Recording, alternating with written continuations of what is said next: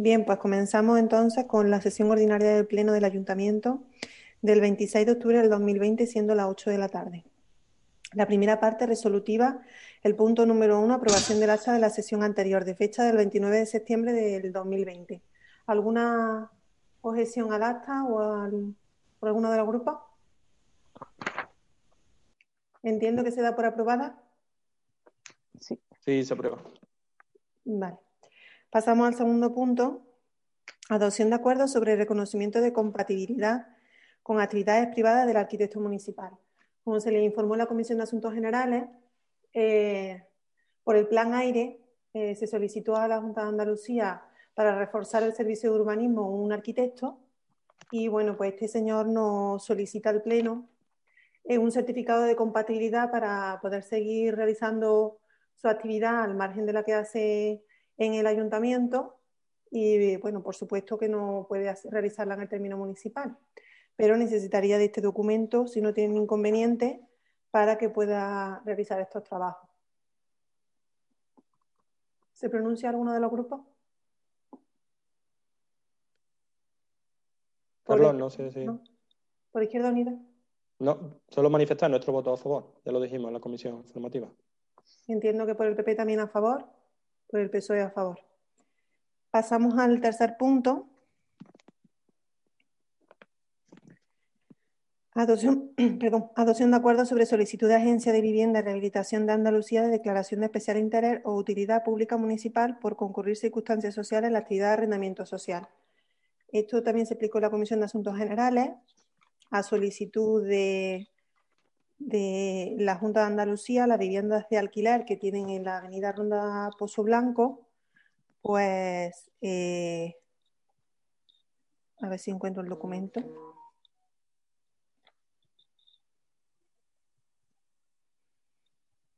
Sí, eh, pues lo que solicitan es que se declare por parte de la corporación eh, el arrendamiento social de estas viviendas que desarrolla Abra y bueno, pues en el marco de que estén exentas de,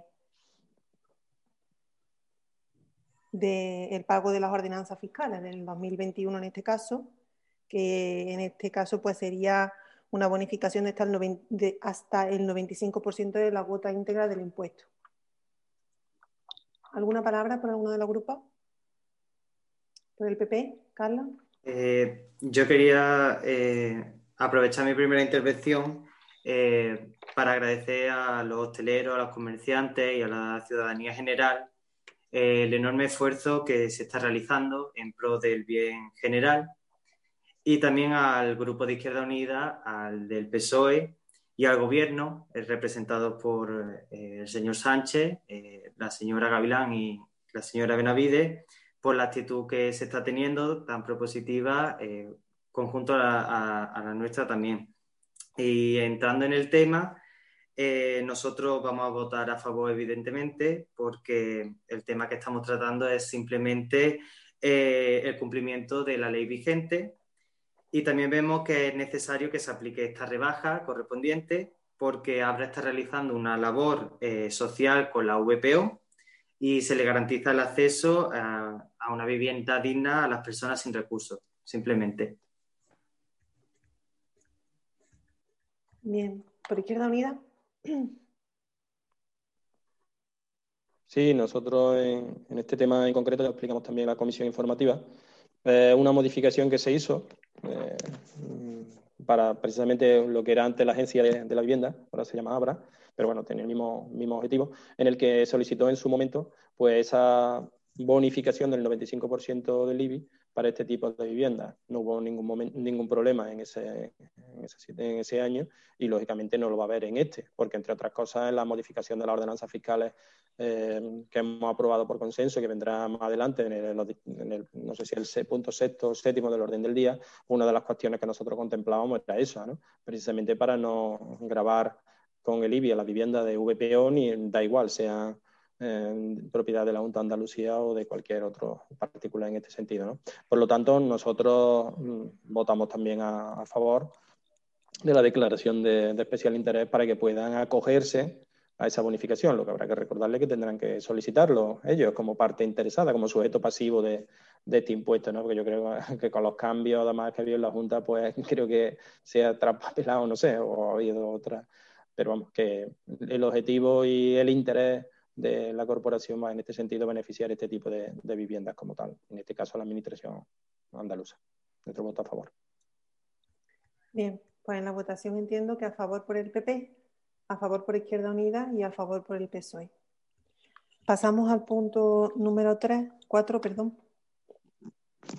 Adopción de acuerdos sobre acuerdos mutación de manial externa del silo. Tiene la palabra la primera teniente de alcaldía, María del Carmen. Eh, bueno, en relación al documento que nos hizo llegar la Junta de que bueno había que regularizar un poco la situación de, este edificio, y bueno, tal y como hablamos en la comisión informativa, eh, nosotros vamos a votar, eh, bueno, queremos que en efecto se haga esta sesión al Ayuntamiento del Carpio, ya que creemos que, bueno, si estamos en pos de, un proyecto turístico, donde la cultura tenga también su, su, interés, pues creemos que este edificio lo podemos dotar de contenido. hay otros silos, otros ejemplos de silos que ya eh, son salas de exposiciones, eh, centro de, recepción de visitantes. Bueno, eh, yo creo que, también estamos abiertos a posibles propuestas, tanto de PP como de, Izquierda Unida, de, cómo podemos enfocar, por supuesto, culturalmente este edificio. Y bueno, creemos que, vamos, nosotros vamos a votar que sí, que queremos este la sesión de este edificio. Por parte de los grupos, ¿alguna palabra del PP?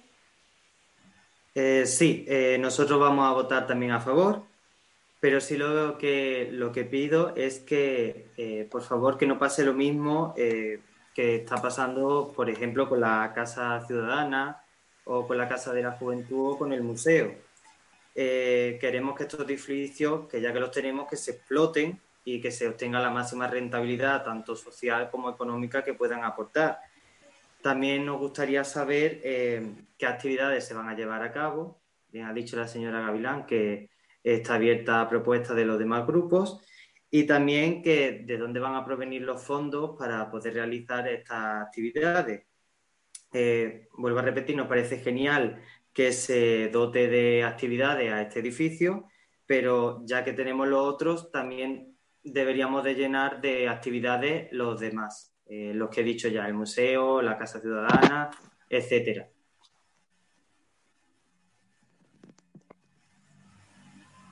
Sí, por parte de Izquierda Unida. Sí, gracias, señora alcaldesa. Nosotros ya lo explicamos también en la comisión informativa, pues mm, las dudas que nos generaba eh, esta propuesta que hacía el equipo de gobierno. ¿no? Eh, dijimos y explicamos bien claro que, lógicamente, nosotros por parte de Izquierda Unida no nos vamos a negar en ningún momento a que si el equipo de gobierno pues, quiere utilizar o remodelar un, edificio de las características huesas del silo para uso cultural, patrimonial, etcétera, y sobre todo para conservación del patrimonio, en este caso industrial, pues lógicamente no nos vamos a, no nos vamos a negar, ¿no? Pero sí teníamos muchas dudas, y las dudas van un poco en el sentido que, que mencionaba también el señor Peláez, ¿no? Tenemos muchísimas instalaciones mm, infrautilizadas en este, en este sentido. Eh, tenemos instalaciones, como ha mencionado, pues sin un plan de uso definido.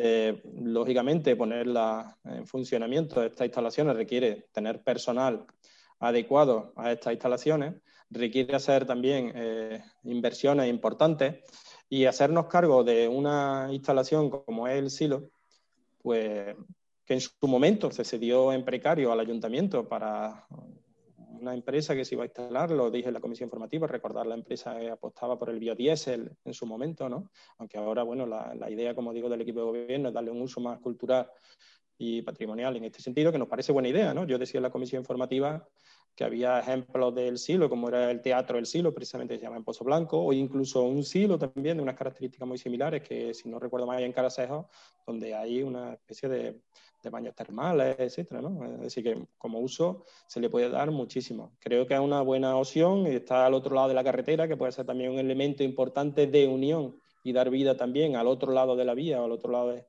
de, la, de la, carretera, eh, que siempre parece ser que se divide al pueblo sobre todo lo que es la, la vía, ¿no? Y puede, pero en la circunstancia actual, como dije en la comisión informativa, nos generan muchísimas dudas. Eh, no es una inversión baladí, es una inversión muy importante.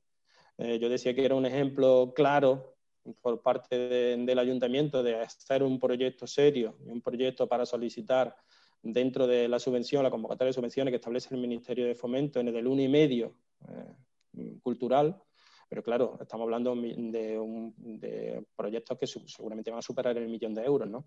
Y lógicamente la inversión del ayuntamiento va a ser también, pues en torno, seguramente en torno a más de 150, 200, 300 mil euros, ¿no? Como decía, nos genera muchísimas dudas. Nos genera muchísimas dudas en este sentido de hacernos cargo de un inmueble eh, que la Junta no, no tiene ningún problema en cedérnoslo, pero que sí eh, va a generar una, unas cargas, digámoslo así, para, para, nuestro ayuntamiento porque va a ser el responsable del mantenimiento del mismo. ¿no? Eh, por lo tanto, como decía al principio, no nos vamos a oponer a ninguna de las ideas que partan del equipo de gobierno en esta línea de, de apuesta por infraestructuras culturales. Entendemos que, desde nuestro punto de vista, repito, sería más interesante dotar de contenido y adaptar lo que tenemos, que ya que no es poco, que no es poco, pero no vamos a dar el voto a favor en este caso. Nuestro voto en este sentido va a ser la abstención, porque como digo, sobre todo por todas las dudas que genera, por la inversión importante que va que puede suponer para el ayuntamiento y sobre todo en los momentos actuales que creemos que va a haber otra, debe de haber otra, otras prioridades. ¿no? Eh, dicho esto, eh, como si en cualquier momento se presenta un proyecto y vemos la viabilidad del mismo por parte del gobierno, no, no, dudaremos en apoyarlo. Pero en este momento, como digo, nos genera, al Grupo Municipal de Izquierda Unida nos genera muchísimas, muchísimas dudas eh, hacernos cargo de, este tipo de instalación por su envergadura y su, su coste. Nuestro voto va a ser la abstención. Eh, sí, bueno, sí, bueno, eh, nosotros eh, eh, sabemos que nos encontramos inmersos dentro de un proyecto de turismo en el que, bueno, acerca y varios agentes importantes están trabajando y consideramos que no debemos de dejar de pasar la oportunidad de, de por lo menos tener este edificio en el punto de mira de futuros proyectos, ya que el coste prácticamente ahora mismo es cero. no hay luz porque la luz no se paga, creo que incluso está hasta cortada, agua es la mínima y impuestos ninguno. Entonces, yo creo que, es un edificio que tenemos que, evidentemente, dotar de contenido en un futuro, lo mismo que estamos haciendo con el museo. El museo eh, se estaba terminando de rehabilitar, por eso no está, no está abierto. La Casa de la Juventud hasta hace nada ha tenido actividad la, eh, la Casa Ciudadana estamos esperando eh, una serie de, de, propuestas. De hecho, han tenido cabida talleres y varias, y varias eh, actividades formativas que yo creo que, que, tener nunca está de más. Máxime cuando se tiene en vista un, un proyecto turístico, pues yo creo más que interesante. No sé, nosotros como ya he dicho antes, nosotros vamos a votar a favor, evidentemente. Si me permití una duda que no durante la intervención que se me ha quedado, si me permití. Sí, Francisco. Eh, eh, en el, documento no habla del tiempo de cesión. No sé si se ha hablado en algún momento o ya se ha anticipado y vendrá recogido en el convenio correspondiente el tiempo de cesión. Eh, hombre, como decía, eh, establecer el máximo tiempo, sobre todo para que las posibles actuaciones que se hagan se puedan, se puedan amortizar en el, mismo. ¿no? Y luego, hombre, es verdad que es un edificio que todos estamos de acuerdo, señora Gavilán, pero lógicamente nosotros nos comprometemos una vez que nos lo ceden al mantenimiento, es decir, mantenimiento del mismo, es decir, no podemos dejarlo sin hacer actuaciones para que se quede un estado ruinoso y, la, y el estado actual del silo pues quiere una estación importante desde, el principio, simplemente por consolidar lo que, lo que hay, ¿no? El deterioro que, que tiene interno y externo también en la parte de, del tejado, ¿no? Toda la parte de la techumbre y demás, como consecuencia de, no tener actividad y, sobre todo también, ya sabéis, hay muchísimos palomos, etcétera, incluso entrando también por las distintas ventanas en el interior tiene un estado semi, semi ruinoso, por lo tanto hay que actuarlo, ¿no? Si, no, si, se, si se compromete. Por lo tanto, nosotros lo decimos, no, no vamos a estar en contra, lógicamente no vamos a votar en contra en cualquier tipo de proyecto, mm, pero que nos generaba muchísimas dudas, por eso es eh, nuestra atención ¿no? en este sentido. Que eso no quita, vuelvo a repetir, que si en el próximo pleno, dentro de dos plenos o tres plenos, por parte del equipo de gobierno se presenta un proyecto dentro de cualquiera de las convocatorias para ser actuales, que nosotros lo apoyaremos como cualquiera de las actuaciones de conservación del patrimonio ¿no? en, este, en este sentido. Pero que es importante, ¿eh? Que no, que no es coger un inmueble de aquellas características de, poca envergadura y que se puede mantener con pocos recursos. Bueno, es una apuesta del, equipo de gobierno que, bueno, adelante. Bueno, es cierto que, bueno, eh, que hay problemas con los palomos, pero igual que en este edificio hay en el Palacio Ducal y en la torre, y en ello estamos. Estamos, eh, una empresa pues nos va a resolver un poco el problema. Y bueno, eh, yo creo de verdad que, es una oportunidad más que una carga.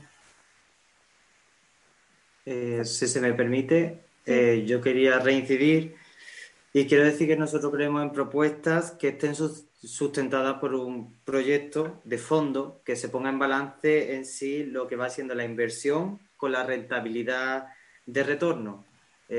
lo que no puede ser es una obra faraónica que al final se quede sin uso si se va a dotar de, contenido al edificio, yo veo, veo bien y reitero mi voto a, favor. Pasamos entonces a la votación por parte del PP. A favor. Por parte de Izquierda Unida. Atención. Por parte del PSOE. A favor. Pasamos al quinto punto, adopción de acuerdo sobre aprobación si procede del convenio entre Consejería de Educación y Deporte y el Ilustrísimo Ayuntamiento del Carpio en materia de educación permanente para personas adultas. Eh, como hablamos en la Comisión de Asuntos Generales, eh, nos mandan este convenio de colaboración entre la Consejería de Educación y el Ayuntamiento, que yo hasta ahora no tenía conocimiento de que existía esta, este convenio en esta relación para la puesta en marcha de la Escuela de Adultos, eh, que hasta ahora pues, se venía haciendo curso tras curso y, como digo, sin ninguna relación que yo supiera a, través de convenios ni de ningún tipo. Entonces, eh, se trae a pleno porque eh, la solicitud del compromiso de ambas partes, pues eh, algunos de los puntos que nos hacen, en, este caso, al ayuntamiento, para que adoptemos el compromiso, pues son asuntos relacionados con el pleno, ¿no? Por el tema de la sesión de instalaciones y, demás. Yo les comuniqué en la Comisión de Asuntos Generales que iba a ser la, la, las preguntas de dos aportaciones que hacía el Grupo de Izquierda Unida para una modificación del convenio, que una era que no fuera el uso exclusivo de, la instalación de, por parte del ayuntamiento para el tema de la escuela de adultos y otro el tema también de la colaboración eh, del material didáctico, de material, perdón, de, el coste del material, de las mesas y demás que ponía la infraestructura en sí, ¿no? La adecuación de la infraestructura. Y por lo que me ha dicho el técnico eh, en este caso, que envió el convenio, que esto es un convenio tipo y que las cláusulas son las que son. Entonces, si tenemos algún otro tipo de, inconveniente, de solicitud o de modificación que hacer, pues eso tendríamos que solicitarlo directamente a la, consejería o a la delegación en este caso y a su vez a la consejería, pero que el convenio es el, es el que tenemos delante. Entonces, por los grupos, ¿alguna palabra? ¿Por el PP? Carlos. No, no vamos a votar aún. Si tienen alguna palabra y luego pasamos a la votación. Entonces, Carlos, ¿tú crees que está en...? ¿Alguna palabra al respecto? No, por Izquierda Unida, Francisco. Sí, nosotros lo, lo ha explicado, señora alcaldesa. mm, convenio tipo está muy bien, pero que las cláusulas del convenio tipo son cláusulas totalmente abusivas y lesivas para los intereses del ayuntamiento. Lo dije en la comisión informativa y lo digo, lo digo ahora, ¿no? Mm, los convenios, si no, no satisfacen a las dos partes, pues no se firman en este sentido. Nosotros, mm, lógicamente, este convenio, lo dijimos anteriormente, no lo vamos a aprobar de este sentido, ¿no? Es decir, mm, estamos pidiendo dos, dos cuestiones muy básicas y entendemos que debe entenderlo la, la propia consejería. ¿no? Por un lado, que las instalaciones no sean de uso exclusivo para educación. Son instalaciones municipales que el ayuntamiento la cede, pero no para uso exclusivo. Se puede modificar en el convenio esta parte, es decir, que tenga prioridad y sobre todo durante el horario de, donde cuando se está impartiendo eh, las clases eh, en adultos, que tengan prioridad, como digo, para la impartición de estas clases, nosotros en eso no, pero uso exclusivo de esas instalaciones durante la vigencia del convenio, pues no lo vemos, no lo vemos, porque estamos hablando de, instalaciones municipales, ¿no? Y luego la otra parte, ¿no? El otro matiz. Hablaba de ceder el tema de equipamiento, mobiliario para el ayuntamiento. Hombre, yo creo que no solamente los gastos de funcionamiento, es decir, por parte del ayuntamiento volvemos incluso al tipo de convenio que tenemos en el centro de salud y que estamos sufriendo ¿no? durante este tiempo y parece ser que no hay voluntad de, es decir, los gastos de suministro, etcétera, etcétera, ¿no? De, de, todo lo que, de todo lo que supone. Yo, mm, mi propuesta, nuestra propuesta sería dejarlo sobre la mesa y que por parte de alcaldía pues se reuniese con la responsable de, educación en este sentido y hacerle estos dos pequeños matices que yo creo que, son de sentido común eh, y que se vuelva a redactar y se vuelva a traer, a traer el, el, convenio. Es decir, que un convenio tipo que se presenta por parte de la consejería a los ayuntamientos para esto me parece muy bien, pero que cada ayuntamiento tiene unas particularidades que pueden incluirlas, como digo, para que las dos partes firmantes del convenio se sientan bien en este sentido y en la firma, en la firma del mismo. ¿no? Yo, le, yo les dije en la comisión informativa, nosotros tenemos el ejemplo mm, muy parecido en el Centro Agropecuario Provincial de la cesión de las instalaciones del Centro Agropecuario Provincial para que el Instituto Galileo Galilei, que desarrolla la familia agraria, haga uso de las instalaciones eh, provinciales en este sentido. Lógicamente, la Consejería de Educación quería el uso en exclusiva. Le dijimos que eso no puede ser, porque allí se está haciendo otro tipo de actividades. Entonces, mm, aceptaron, se firmó, aceptaron nuestra modificación, eh, porque nosotros, los propietarios son los que establecen un poco también las condiciones. Es que no vale que vengas tú a la casa de otro y te diga, oye, tenemos que firmar este convenio con estas condiciones. Bueno, yo como propietario del inmueble también tengo algo que decir, que estamos todos, yo creo que ahí no hay discrepancia en el que eh, la educación de adultos o la instalación para impartir la educación de adultos en nuestro municipio tiene que tener unas condiciones eh, dignas. Por supuesto, las que tiene lo son que va a ser un esfuerzo el ayuntamiento asumiendo competencias que no son propias, ¿eh? no olvidemos, ¿eh? que no son propias. El tema de la educación no es una competencia propia del ayuntamiento y prueba de ello es también el esfuerzo que se está haciendo por parte de todos los ayuntamientos en el tema de la limpieza, en el tema extra, que como consecuencia de, la COVID están haciendo los centros de primaria, incluso hasta los de secundaria, ayudando también, que ahí sí que ya todavía hay menos, menos competencia. Por lo tanto, que nos pidan el uso exclusivo de la instalación a mí me parece excesivo. Por lo tanto, nuestro, nuestra propuesta sería que se dejase sobre la mesa para tener tiempo y margen de maniobra para negociar esas características, esas dos particularidades en el nuevo, en el nuevo convenio. ¿no?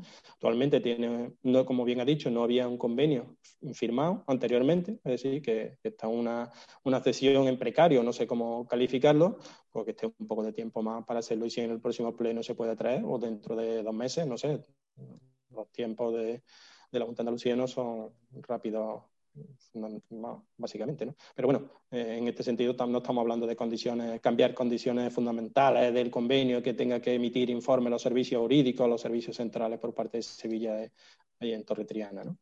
Yo mm, creo que nuestra propuesta va a ser en, ese sentido, dejarlo sobre la mesa y que mm, por parte de la alcaldía se negocie estas características. En las condiciones actuales que viene fijado este tipo de convenios, nuestro, voto no va a ser en contra, lógicamente. ¿Y me permiten? Sí. Eh, Vanessa. Sí. Nosotros entendemos que ahora mismo ese edificio se utiliza en exclusiva para, para ella, entonces no vemos tampoco ningún inconveniente en que se pueda, se pueda acceder. Y es que no le vemos tampoco una cosa que se está utilizando para, para ello. Entonces, eh, yo creo que la firma de ese convenio pues, no tiene por qué, por qué modificar sustancialmente las condiciones. Nosotros, por nuestra parte, no tenemos tampoco mucho, mucho problema. Pero claro. Bueno, en realidad la instalación se está utilizando para más cosas, porque está el juzgado de paz, está correo, en realidad son dos habitaciones que se adaptaron a aulas. Eh, la Junta de Andalucía, la Consejería de Educación, eh, ha solicitado en varias ocasiones la modificación a otra instalación de la escuela de adultos, porque según ellos no cumplen, esas dos aulas no cumplen con los requisitos que ellos eh, necesitan para la, la, impartición de esas clases. Lo han solicitado en varias ocasiones. Eh, y nosotros, bueno, pues por la imposibilidad de la, de la, ocupación que tenemos o teníamos, porque ahora con el COVID es verdad que todo está muy parado, pero que teníamos en su momento, pues eh, le dijimos en, varias, en esas varias ocasiones que no podíamos modificar las aulas de sitio y que deberían de quedarse donde hasta ahora lo habían hecho. Entonces, ellos sí es verdad que lo han solicitado en varias ocasiones, porque según ellos no cumplen para poder estar habilitadas o homologadas como aulas de, educación. Eh, mm, yo recojo un poco lo que el portavoz de Izquierda Unida dice, sobre todo porque va en la línea un poco de, los acuerdos que también llegamos a consenso por el tema del consultorio y de las competencias del mantenimiento de la instalación del consultorio municipal.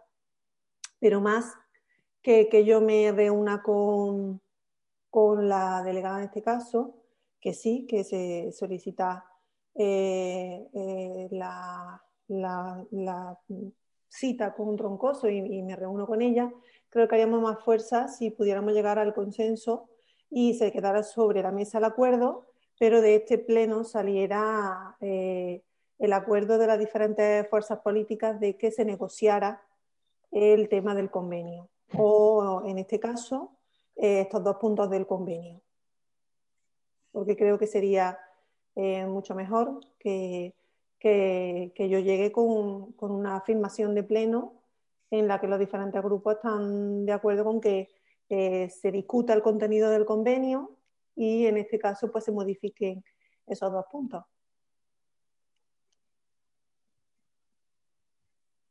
¿Una palabra? Bueno, nosotros ya lo hemos explicado, señora alcaldesa, en ese sentido. Ya, te ya le digo que son dos cuestiones básicas de nuestro entender y tampoco entiendo que por parte de la Consejería de Educación pongan ninguna traba, ¿no? Eh, la verdad, como dice eh, Vanessa, un poco que actualmente se hace, pero la idea es que no tenga el uso, el uso exclusivo.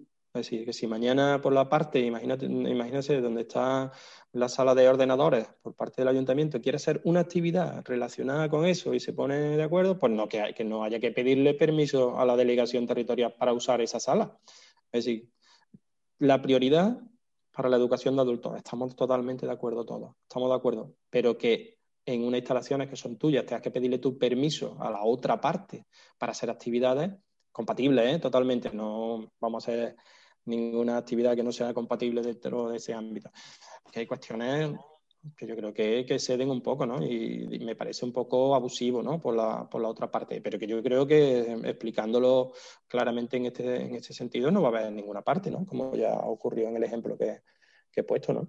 Entonces, mm, nosotros vemos bien que se, que se hagan esas dos modificaciones al convenio en las distintas cláusulas eh, incluso se le pueda remitir también, se hable con, con, la delegada de educación en Córdoba y se le diga, oye, nosotros lo que queremos que es que el tema de la sesión de uso sea uso, más que sesión de uso en exclusiva, sea uso compartido, con especial eh, preferencia, como creo, con preferencia para eh, la gestión, para la impartición de clases, para el tema de la escuela de adultos, sin ningún problema, sin ningún problema, pero que quede uso compartido, que no haya luego problemas de interpretación, que nosotros tenemos la cesión, que vosotros habéis hecho una actividad que no está contemplada en el convenio, que nos teníais que haber pedido permiso y no nos lo habéis pedido. Es decir, yo creo que eso evita incluso problemas futuros en este sentido.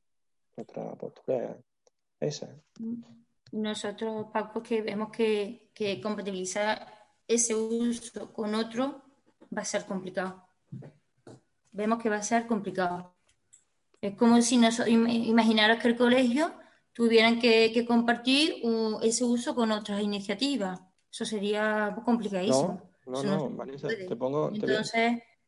pongo un ejemplo muy, Nosotros vemos vuestro punto de vista, vamos, lo entendemos perfectamente, pero vemos que desde, nuestra óptica lo vemos desde el otro punto de vista.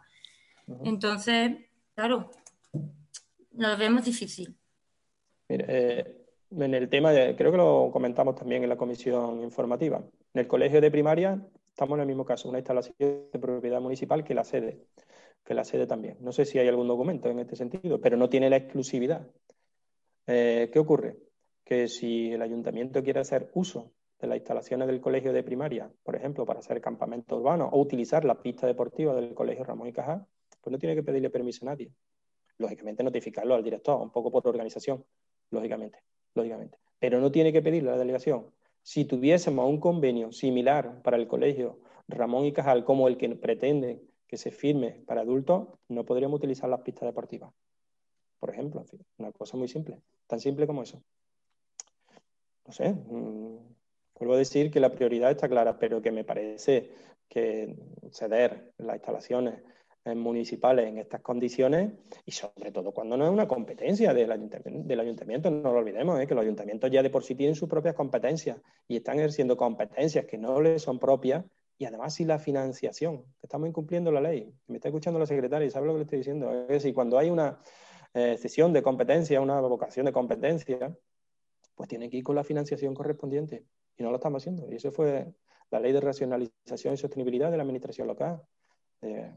Durante el gobierno del señor Rajoy, la ley Montoro, que hablaba precisamente de esto, es decir, porque había que saber cada administración cuál era su competencia y tener recursos para hacerla. Entonces, no puede venir otra administración, da igual que sea la Junta de Andalucía como sea del gobierno central, me da exactamente igual, que venga a imponer las condiciones a un ayuntamiento, en este caso el ayuntamiento del Carpio, nosotros no vamos a estar de acuerdo, porque entre otras cosas no, no la financia. Es decir, Dice, te doy las instalaciones y te doy eh, el 80% del gasto de suministro. Es que tenemos que asumir también gastos de suministro, que es importante. Pasa igual con el consultorio. Es que es totalmente lesivo para los intereses de nuestro ayuntamiento. Y cuando destinas recursos a pagar este tipo de gastos, pues es de recursos que le estás quitando para otros gastos que sí son competencias municipales y no podemos hacerlo. nosotros lo vemos así, así de simple, ¿no? Entonces, por el PP, sobre la propuesta de dejarlo sobre la mesa y solicitar la reunión con Troncoso para la modificación de esos dos puntos. Nosotros vamos a votar a favor de cómo, está el convenio ahora mismo. Bueno, votamos a petición, señora alcaldesa, no quiero entrar en dirigir el pleno. Mm, votamos la propuesta que ha hecho Izquierda Unida de dejar sobre la mesa y en función de eso, pues ya se sigue más adelante, ¿no? Retiramos entonces la, propuesta del convenio. Porque Vamos a votar dejar sobre la mesa el asunto. Y dejarla sobre la mesa. Por el PP.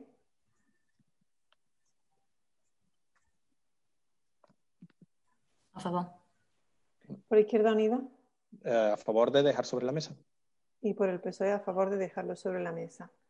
Eh, lo que sí quisiera eh, que por, decir, por aclarar un momento. la propuesta que se está ahora votando es la que ha hecho el grupo de Izquierda Unida, que es dejarlo sobre la mesa. Entiendo todos los grupos, bueno, que es que la intervención antes de Vanessa, como ha dicho, no, yo a favor. Mm es, contradictorio. Yo entiendo que es un poco contradictorio. Quiero que quede bien claro que la votación que se ha hecho ahora es dejarlo sobre la mesa, la propuesta que ha hecho el grupo de Izquierda Unida.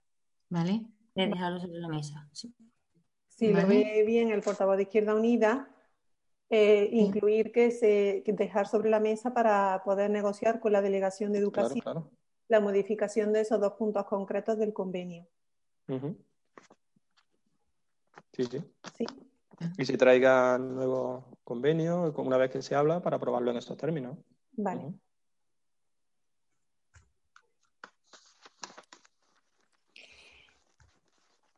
Pasamos entonces al punto 6. Adopción de acuerdos sobre propuesta de modificación de ordenanzas fiscales para 2021. Eh, bueno, pues en la Comisión de Asuntos Generales se, hizo,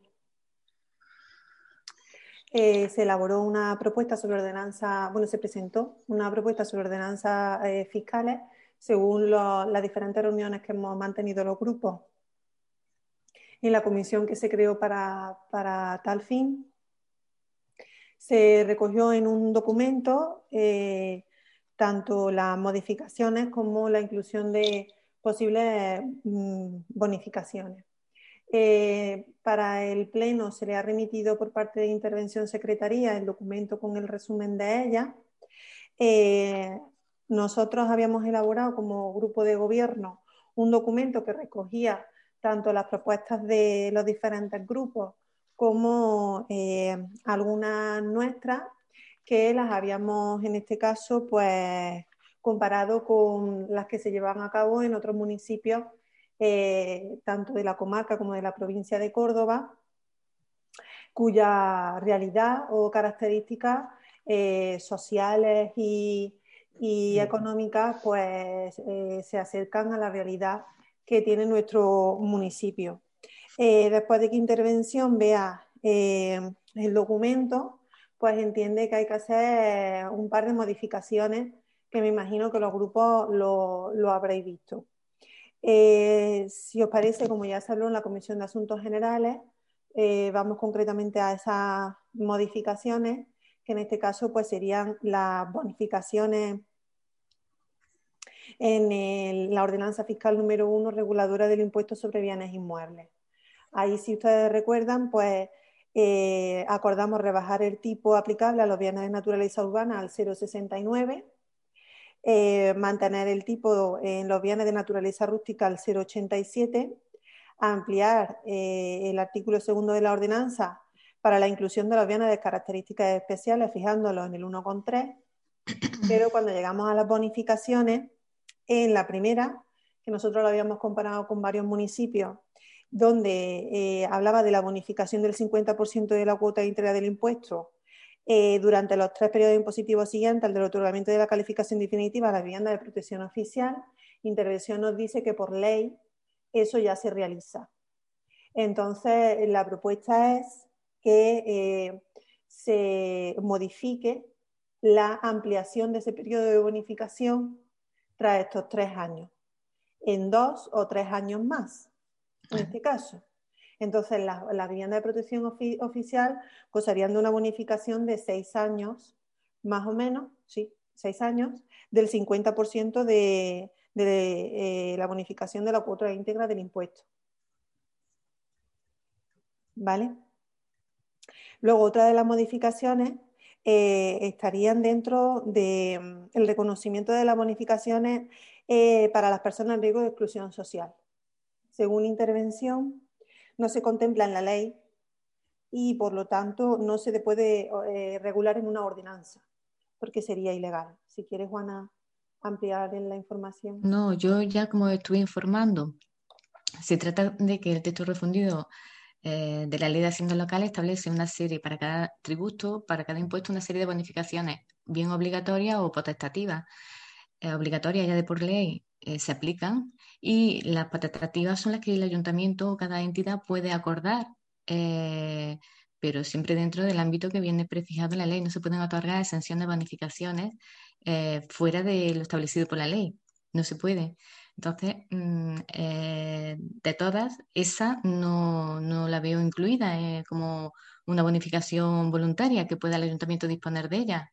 Cosa distinta que haya por ahí publicado ayuntamientos que sí lo consideren. En fin, yo eso eh, se lo puse en conocimiento a la señora alcaldesa, así se lo trasladé, a mi opinión, lo que le informé. Lo que sí se mantendrían sería para la vivienda ocupada por familias numerosas, en este caso. ¿No, Juana? Sí, sí, eh, excepto las la que comentamos, tenéis el texto y además creo que está subrayado en negrita. Sí, en negrito. Las dos que están, sí.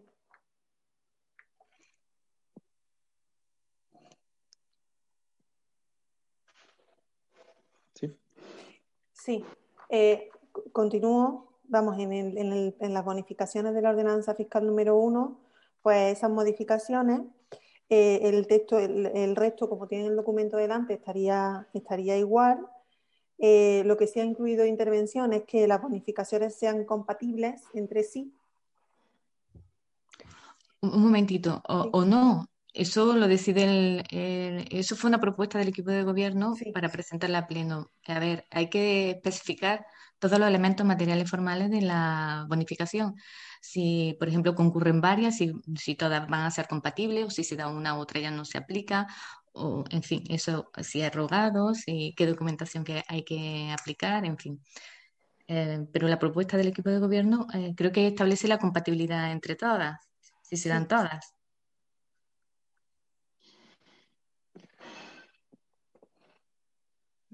¿Vale? No sé si, después, no, yo por dar un poco de respuesta a lo que estáis haciendo, si queréis lo hacemos después al final las intervenciones, si os parece, ¿no? Sí, vale. Yo solamente por no, por no cortarte, por no cortarte. Voy a hacer alusión solamente a, las modificaciones, puesto que tenéis el texto por delante por si luego queréis hacer vosotros eh, alguna puntualización. Eh, de, la, de, la, ordenanza fiscal número 2 de tracción mecánica, pues no hay ninguna modificación al respecto, ni en la rebaja ni en las bonificaciones.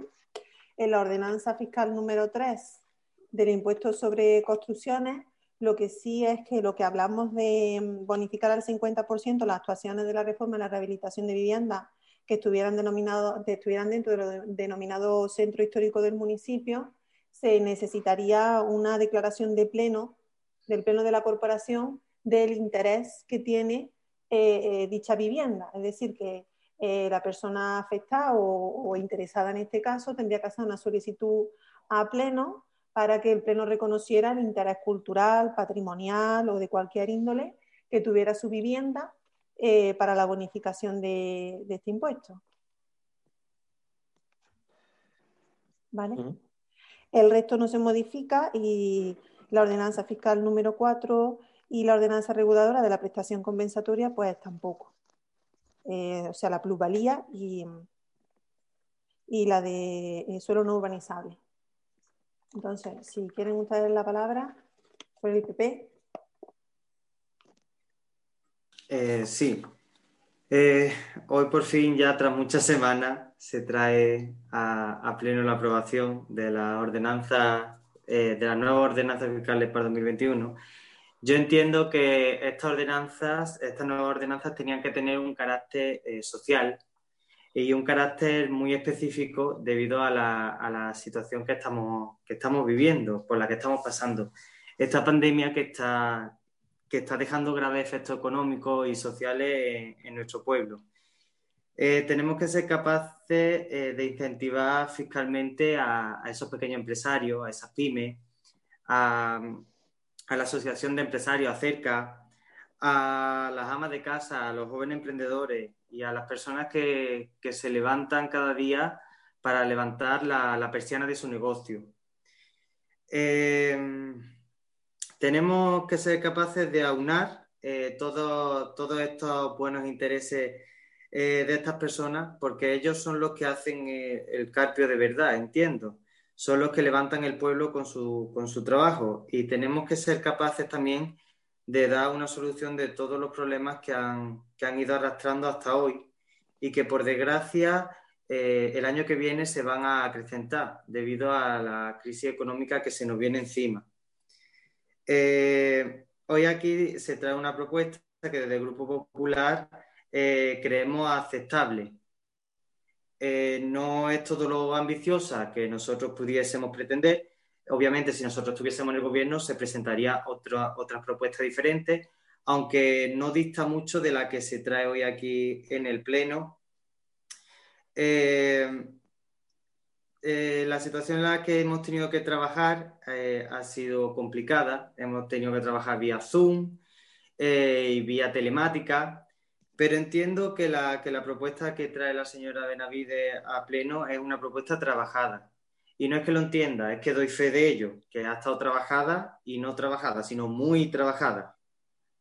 Eh, también quiero hacer un alto en el camino eh, para dar las gracias desde la familia popular al Grupo Municipal de Izquierda Unida, eh, a todos y cada uno de los concejales y en especial al portavoz y exalcalde Paco Sánchez, porque habéis hecho un trabajo titánico un trabajo encomiable a pesar de la situación en la que nos encontramos ahora con la pandemia. Y aunque parezca mentira, eh, un partido que a primera vista se considera liberal, porque somos un partido liberal, nosotros creemos en la bajada de impuestos para la creación de empleo, para que los jóvenes emprendan, para que las mujeres trabajen, para que nuestros mayores tengan unas pensiones dignas y, y, que un partido que abiertamente se declare comunista lleguen a un acuerdo y un consenso porque entendemos que eh, es todo por el bien del carpio, por el bien de los carpeños, y que no se nos olvide a ninguno el bien de todas las personas que se levantan cada mañana para levantar la, cancela de su negocio, para recoger aceitunas, eh, que luchan por sus casas y que mm, luchan por pagar sus impuestos. La verdad que ha sido un trabajo duro, que han sido muchas las comisiones. También eh, me gustaría darle las gracias a Vanessa, que ha sido la que asistido a estas comisiones. Eh, yo asistí a la, última, desde que yo tomé eh, el acta como, concejal, pero es verdad que eh, no hemos puesto las pilas, no hemos puesto las pilas y a partir de hoy la pila tiene que cargarse de nuevo.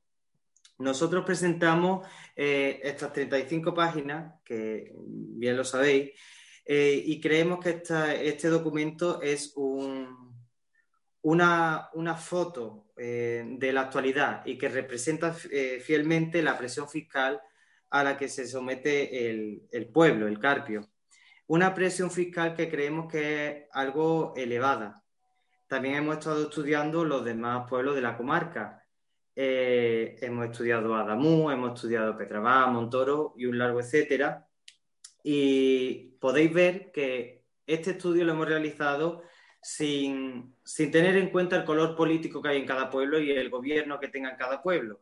Eh, indistintamente de quien gobierne, hemos estudiado la situación fiscal en la que se encuentra. Encontramos desde Pedrabad, que está Izquierda Unida, el, partido de, del señor Sánchez, eh, Villafranca, que está el partido de la señora Benavides, o mismamente Cañete, que está Félix, un compañero mío de partido. Y hemos llegado a la conclusión de que el Carpio es eh, donde se encuentra la presión fiscal más alta de todo el, Alto Guadalquivir. Y yo entiendo que esto no puede ser así. Esto eh, no puede ser así porque una presión fiscal alta eh, implica eh, la despoblación. La despoblación conlleva una pérdida de, de la masa demográfica, lo que acarrea una pérdida económica y una pérdida del bienestar de los vecinos lo que acarrea también una pérdida de la felicidad de la gente.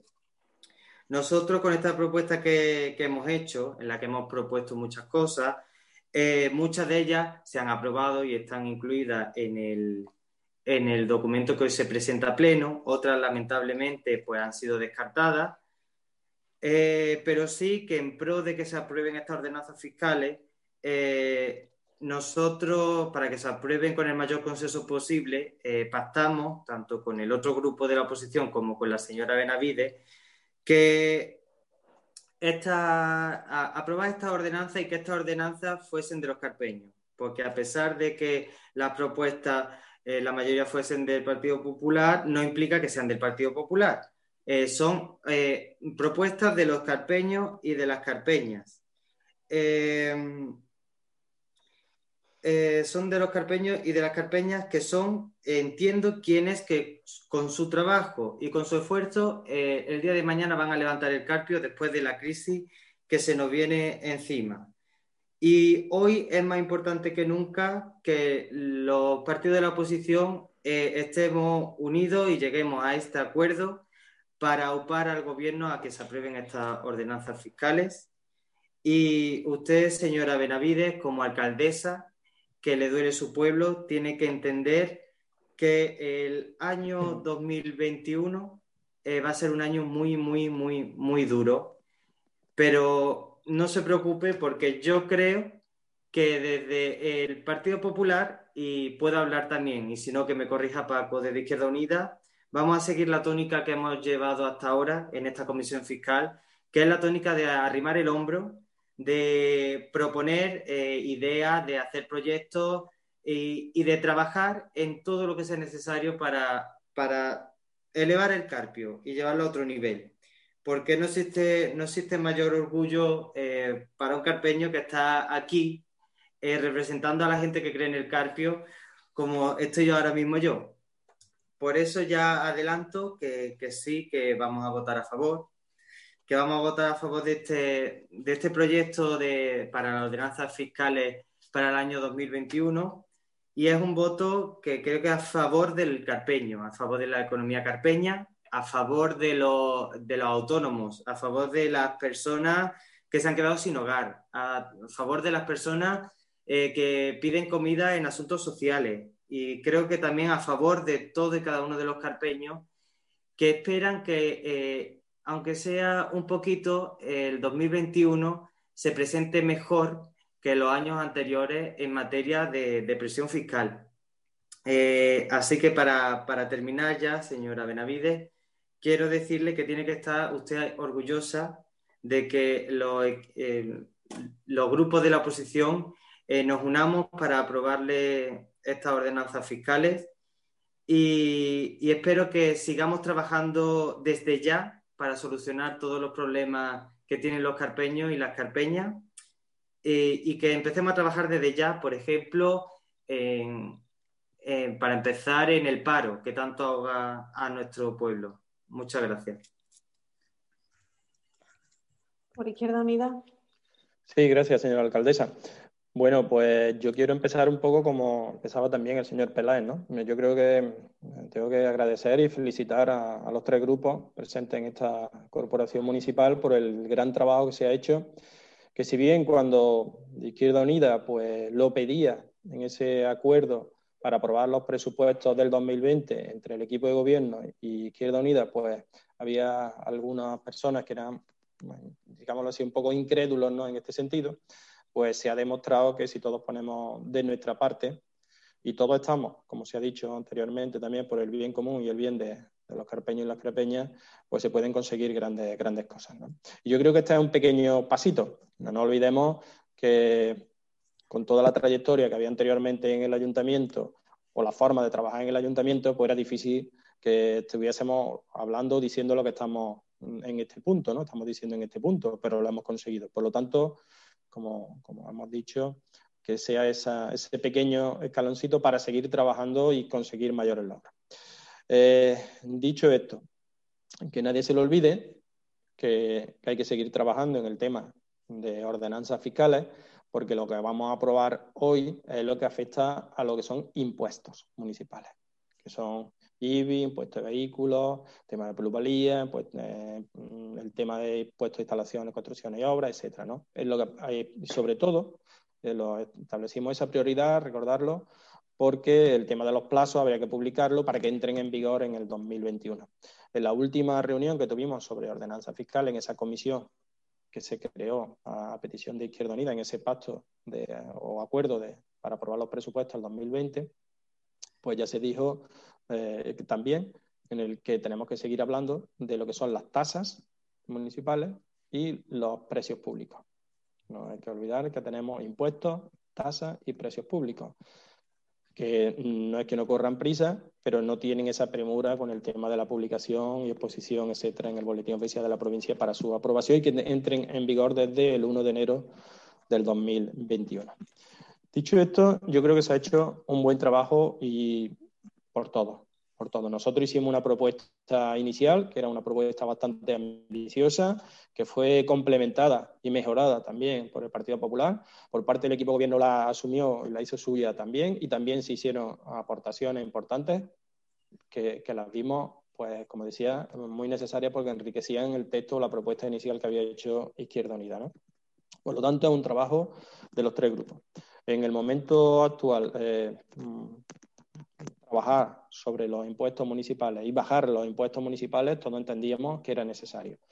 Eh, no olvidemos que eso va a suponer también una merma de ingresos para las arcas municipales, que se intentarán compensar también con otros impuestos nuevos, ¿no? como el, el, IBI de características especiales o incluso también otros, otros impuestos con el tema de, de la prestación compensatoria en suelo no urbanizable, si se da el caso. ¿no?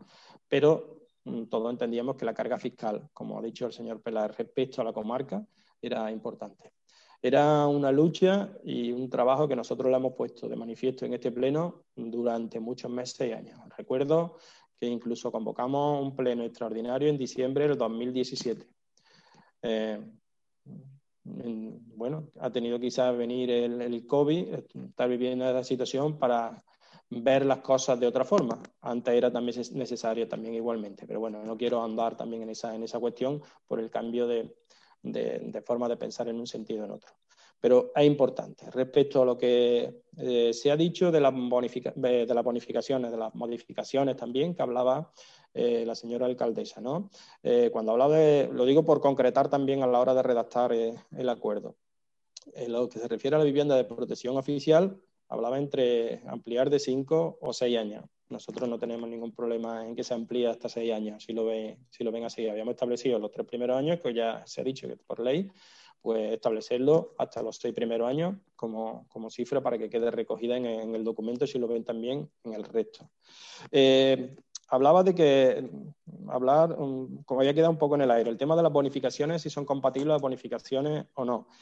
Mm, yo creo que puede generar eh, controversias, dificultades para quien tenga que aplicar la ordenanza si no se lo dejamos bien claro. Lo he dicho en más de una ocasión, si no redactamos un texto lo suficientemente claro o trasladamos cuál es la idea de los distintos grupos municipales de que forman parte de la comisión y forman parte de, este pleno, queda claro, surgen dudas. Y si surgen dudas y no se aplican bien, no conseguimos el efecto. ¿Qué quiero decir con esto?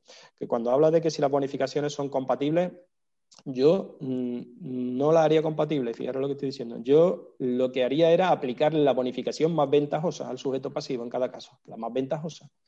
Porque si aplicamos eh, una bonificación y luego pues una otra posible bonificación sobre, pero sobre la cantidad inicial, sobre lo que ya se ha aplicado en el primer caso, cuál se aplica de las bonificaciones antes, yo creo que va a generar bastante controversia. Yo desde nuestro, punto de, de, vista, y no lo hemos hablado, pero en ese, en ese objetivo, como digo, de hacerla más fácil su aplicación, mm, yo creo que se podría aplicar la bonificación más ventajosa. Es decir, que estamos hablando de un 50%, yo creo una bonificación importante, pues si tiene derecho a bonificación del 50% y 25%, pues que se le aplique el 50%, la que el sujeto pasivo decida. Esa sería nuestra propuesta en ese sentido. Lo digo como, y vuelvo a repetirlo, para que sea fácil de aplicación y para que lo entienda eh, el vecino y lo entienden también los propios técnicos que tienen que aplicar también y, trasladarlo también. Voy a aclarar algo ahora que se está hablando sobre el tema. El texto refundido lo establece en un orden y, y pone sobre eh, la cuota resultante de la aplicación de esta bonificación, de la bonificación prevista en el párrafo anterior, se aplicará esta bonificación. Y a la siguiente en la misma operatoria sobre la cuota líquida resultante de aplicar las dos bonificaciones anteriores, se aplicará esta siguiente. Y lo va redactando de esa manera. De hecho, bueno, mm, es la, técnica que utiliza. Yo creo que es la que el equipo de gobierno ha puesto en su...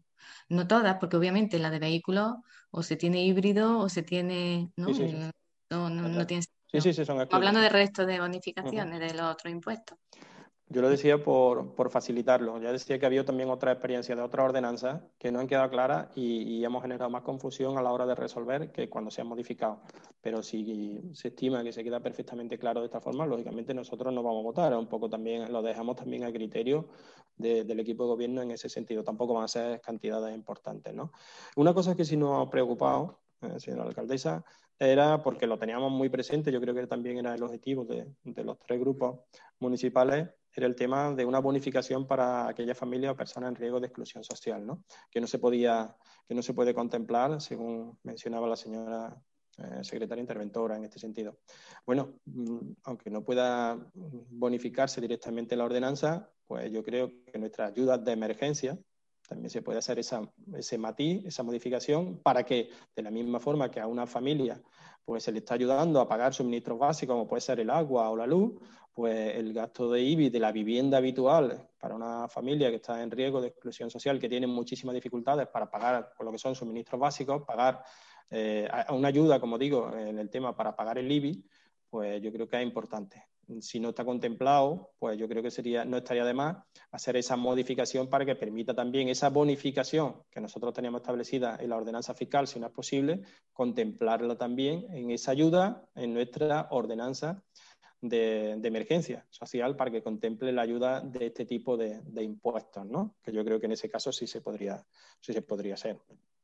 Luego, en el impuesto de vehículo de tracción mecánica, yo creo que ahí hemos estado todos de acuerdo y viendo un poco eh, lo que se estaba pagando en todos los pueblos de la comarca, que como ha dicho el señor Peláez, ha sido nuestra referencia a todos los pueblos de la comarca por cercanía, por similitud de presupuesto y como bien ha explicado, sin mirar el color político, porque en definitiva eh, en todos los pueblos hay vecinos y vecinas que votan a un color o votan a otro y lo que tenemos que ver es el interés general de todos y de la institución, lógicamente, pues establecíamos, entendíamos que era necesario bajar ese 15% para todos los vehículos de todas las potencias y de todos los, tipos. ¿no? Con esa especial eh, mención también de vehículos híbridos y vehículos y vehículos eléctricos, ¿no? El 50 y el, eh, por ciento y el 75% por ese fomento también de nuevo eh, energía, energías renovables y el fomento también de vehículos menos, menos contaminantes.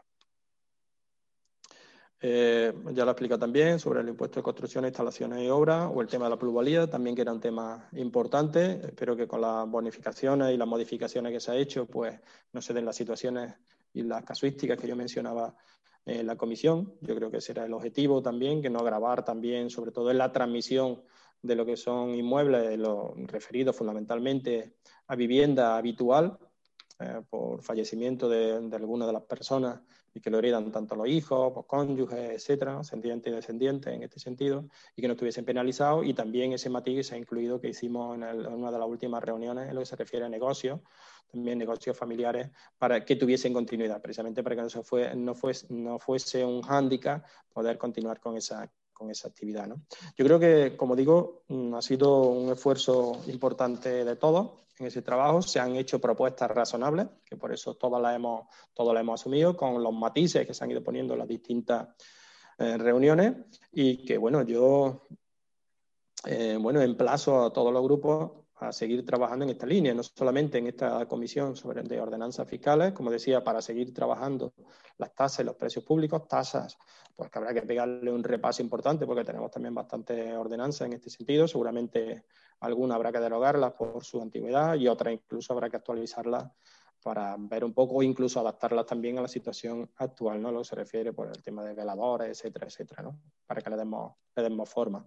Un esfuerzo, como digo, importante y quiero agradecer no solamente a los tres grupos, sino también al equipo de gobierno de aceptar todas las propuestas que se han planteado y con las modificaciones y las mejoras que se han hecho.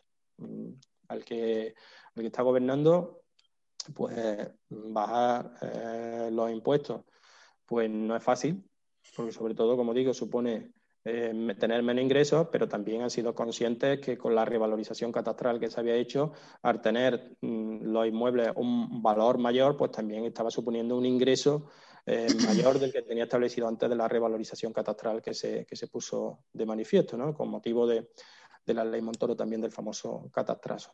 Desde el 2008 no se había tratado el tema de las ordenanzas fiscales en este ayuntamiento, desde el 2008, que yo recuerde.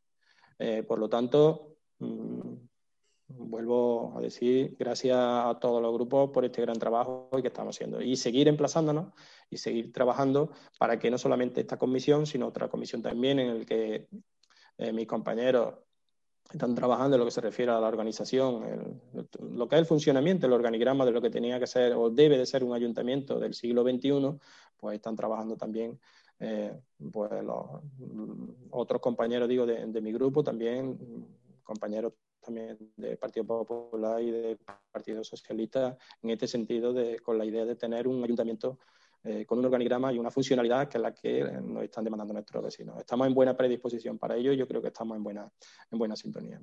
Esto no quita, señora alcaldesa, dicho esto, que vamos a ser muy exigentes en los acuerdos y en todo lo que se firma. Y se lo recordaré después cuando lleguemos al apartado de, de ruego y preguntas. Yo que sé que se está haciendo un esfuerzo importante, pero debemos hacer todavía eh, un esfuerzo mayor. Las circunstancias actuales exigen que este ejemplo que estamos dando en el pleno de hoy, pues no solamente se mantenga, sino que se vea ampliado. Y verse ampliado significa, como digo, echar muchas horas, echar muchos momentos de debate, muchos momentos de reflexión y para conseguir los objetivos como el que hoy estamos aprobando en este pleno. Finalizo sin extenderme mucho más como empecé. Muchísimas gracias a todos. Creo que es el camino y tenemos que seguir trabajando en esta línea. Muchas gracias.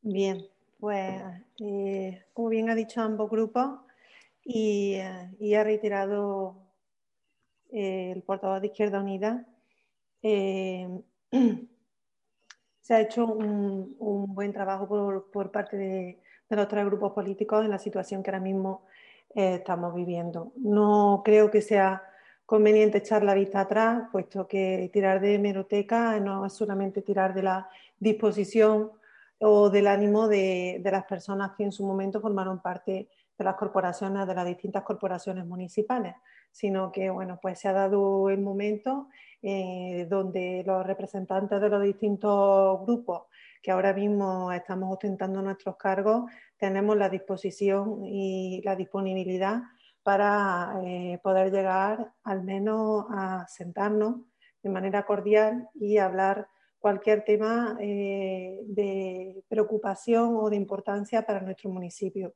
mm, llegando o no al consenso, llegando o no a diferentes acuerdos. Y yo creo que, que, es digno de, tener presente, puesto que los, ciudadanos, pues creo que en las circunstancias en las que se estaba eh, bueno, pues desenvolviendo la política municipal de nuestro municipio es lo que nos exigían y creo que hemos estado a la altura al respecto de los diferentes grupos, sobre todo, como digo, por la situación que no, nos ha tocado vivir.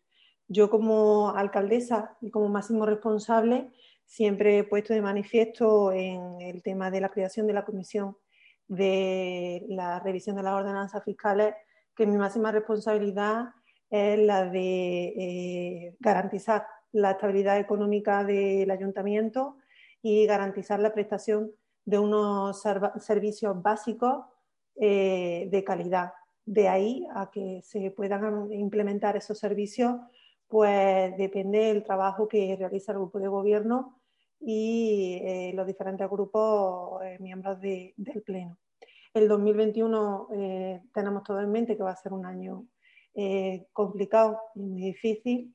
Eh, tenemos una segunda oleada, por lo que nos dicen, del COVID que ya ha llegado eh, a nuestro municipio, diferente a lo que fue esa primera oleada que temíamos. esta segunda oleada pues, se ha hecho de manifiesto y bueno, pues vemos que las consecuencias del 2021 pues, van a ser sobre todo por las restricciones que vamos a sufrir y que se va a ver en detrimento de la economía local, de las empresas, de los negocios y en este caso de los ingresos del propio ayuntamiento.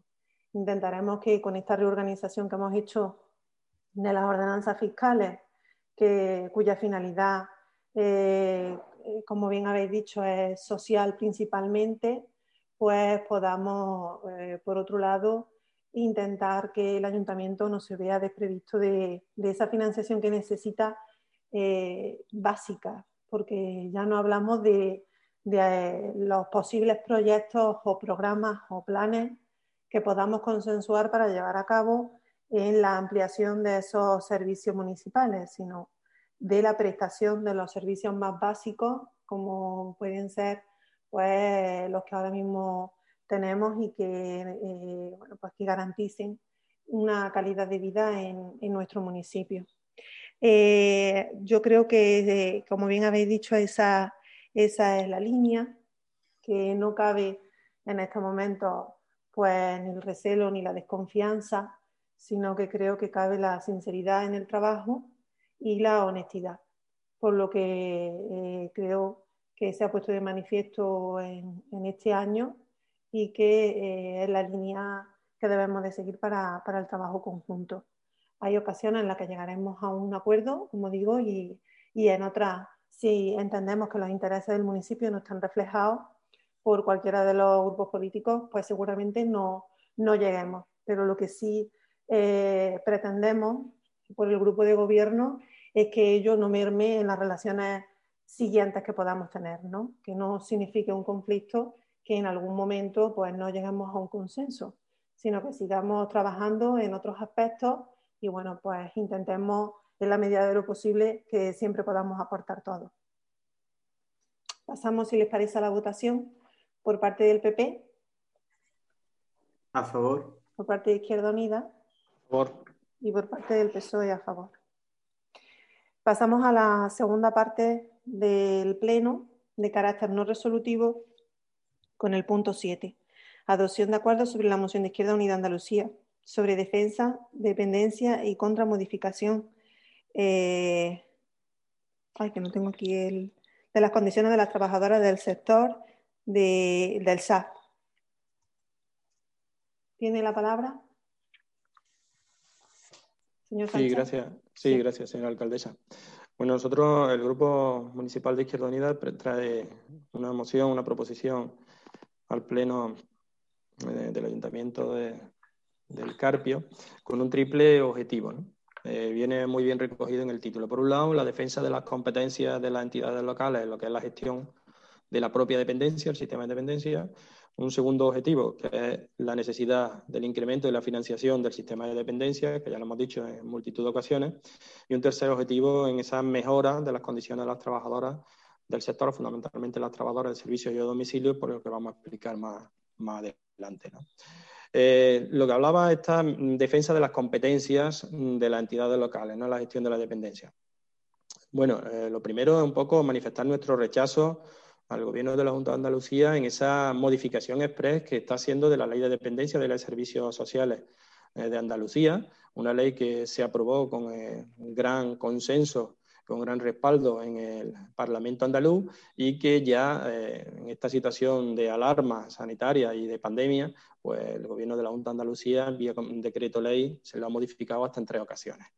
Y esta última modificación pues, afecta directamente a las entidades locales, porque entre otras cosas eh, quita a los servicios básicos comunitarios pues, esa potestad que tenían para iniciar el procedimiento pues, de cualquier usuario o usuaria que entienda que tiene eh, necesidad o tiene el derecho de tener una prestación de cualquiera de las dependencias, no solamente el servicio de domicilio, sino cualquiera de las que establece el sistema de dependencia, como digo, pues elimina, por un lado, a las profesionales que forman parte de los servicios sociales comunitarios de ser la entrada al sistema. Eh, durante esta modificación, eh, pues se ha puesto un poco de manifiesto diciendo, o se ha explicado, mejor dicho, diciendo que el sistema está atascado. Y efectivamente, el sistema eh, en dependencia de Andalucía está atascado. La propia ley establece que son 180 días como máximo el que tienen que resolver los distintos expedientes. Cualquiera de los vecinos y vecinas que hayan hecho una solicitud, pues sabe que no se ajustan en absoluto a los 180 días. Es más, eh, está en torno a los más de 600, 621 días, si no recuerdo mal, la media de días en las que se resuelven los expedientes en Andalucía, cuando se hace desde que se inicia todo el procedimiento hasta que eh, se, le presta el servicio. ¿no?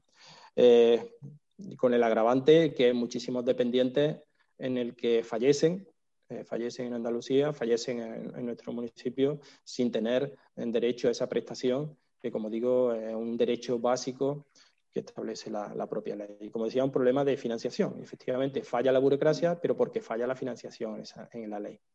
Esta ley, la ley de servicios sociales, pues tradicionalmente ha ido recortando, no solamente actualmente por parte de la Junta de Andalucía, que, la que está gobernando y la responsable en Andalucía actualmente por parte del Gobierno, del Partido Popular y de, Ciudadanos, con el apoyo de Vox, sino también anteriormente por parte del Partido Socialista. Es decir, que esto no es algo nuevo del nuevo Gobierno de la Junta Andalucía, sino que ya viene anteriormente.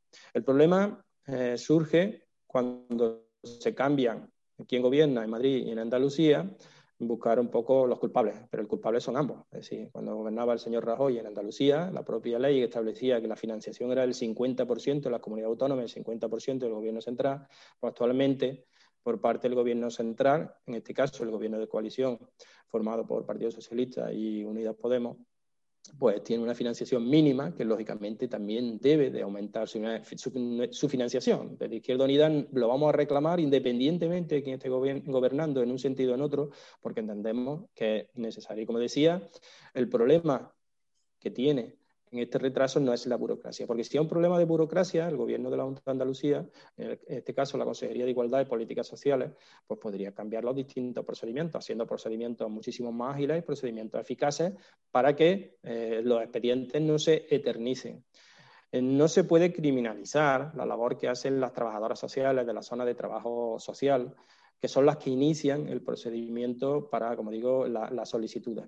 Porque si luego llegan a la delegación territorial correspondiente y se paraliza ahí, pues lógicamente no hay problema. Y el problema no es que no hagan valoraciones, no hagan eh, propuestas de, de PIA las trabajadoras de los servicios sociales comunitarios, sino que no resuelven quien tiene que resolver los servicios centrales y no resuelve por falta de financiación. Es más, se agrava aún más cuando eh, nos habla la Junta de Andalucía de que la tasa de reposición de usuarios se está eh, reponiendo, ¿no? dice que nuevo usuario por un nuevo usuario, pero incluso no hablan del número de que se hay más nuevos usuarios, y no es cierto. Y no es cierto y sabe perfectamente que lo dice que no es cierto.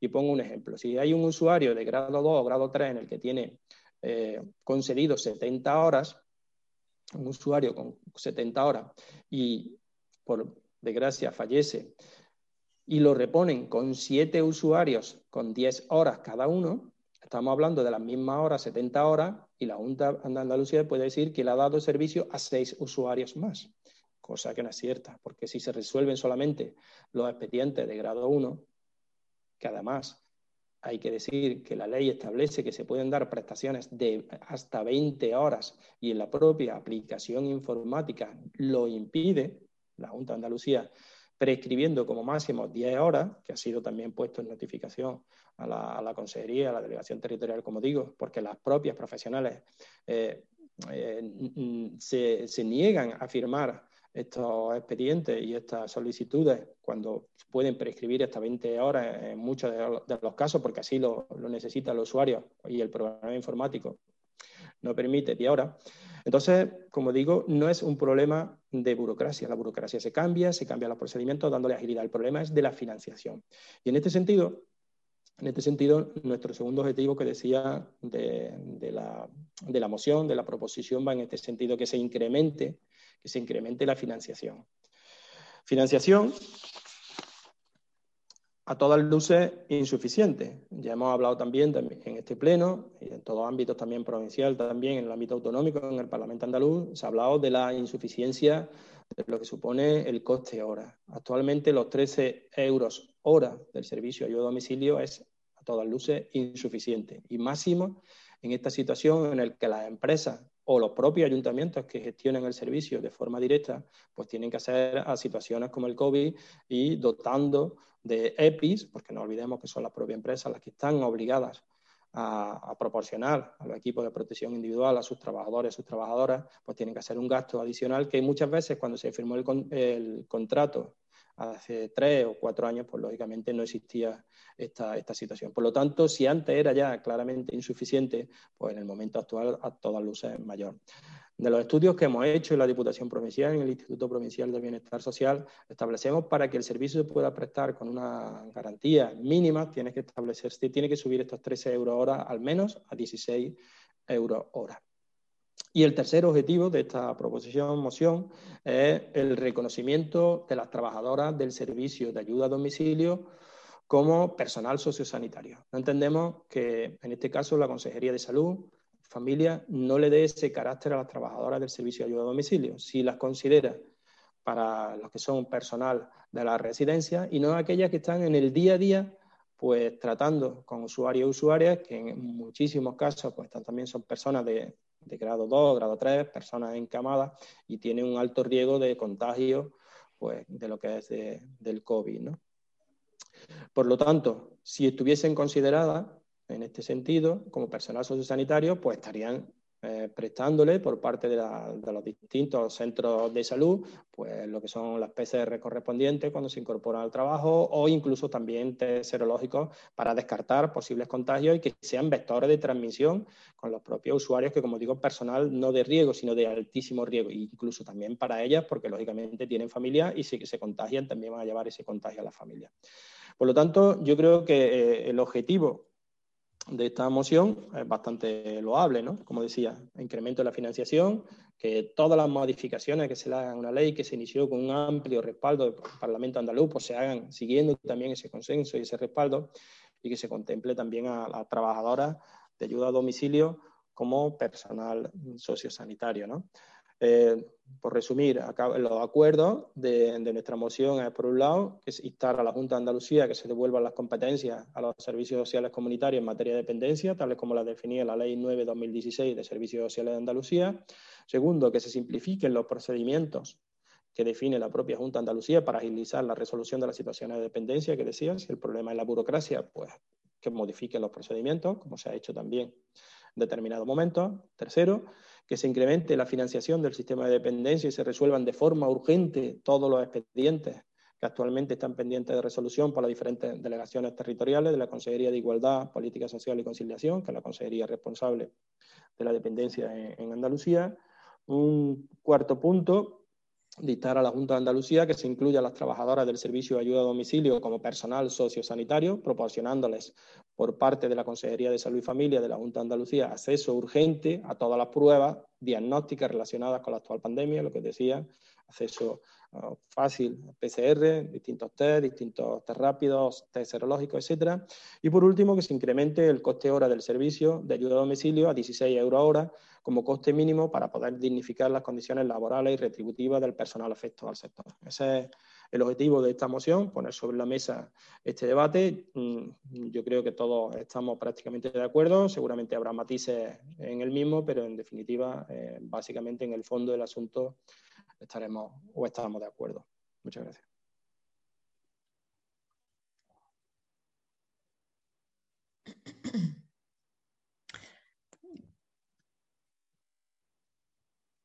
Sí, que no se me escucha. ¿Alguna palabra por el parte del grupo del Partido Popular? Sí. Sí, Danisa. Gracias. Eh, eh, nosotros no podemos seguir después de más de una década sin dar solución a la larga lista de dependientes que hay en espera y que, que había que cumplir con los plazos legales. Sobre todo nosotros no, podemos, no se podía permitir que la actual situación de la crisis sanitaria sigue acentuando los riesgos de las personas en situación de dependencia no atendida y la gravedad de sus necesidades. Por responsabilidad, no podemos demorar más la revisión del actual modelo y lo que quiere la ciudadanía es una respuesta ágil, que le demos soluciones y que, no los, que, los, expedientes no, no se demoren durante años. Lo que hace el Gobierno de la Junta es empezar a abordar la necesaria y urgente agilización de las ayudas de dependencia Ustedes mismos hablan en la exposición de un limbo burocrático creado por la propia Junta de Andalucía. Y ese es precisamente el que se encontró el nuevo gobierno andaluz. Una lista oficial y otra que estaba oculta en los cajones, con otras casi 35.000 solicitudes de, de dependencia pendientes de valoración. Pero es que además, durante los 12 años que le tocó gestionar el sistema de dependencia, los anteriores gobiernos socialistas de Andalucía nunca hicieron mejor alguna, pese a la necesidad que había de hacerla. El precio de la ayuda a domicilio se ha mantenido congelado en 13 euros la hora desde el año 2007, así como el precio de las plazas concertadas en centros residenciales. Sí, más de una década, incluso cuando gobernaban con Izquierda Unida, que no se aumentó tampoco el precio, siendo la tercera comunidad con un precio más bajo y tampoco nunca se desarrolló la normativa que acompañaba la prestación de asistente personal y el número de plazas públicas en residencia y unidades de estancia diurna que se aumentaban con cuenta siendo Andalucía en este momento, como lo era también en el año 2007, la comunidad autónoma con la ratio más baja en plazas por habitante, muy por debajo de las recomendadas por la Organización Mundial de la Salud.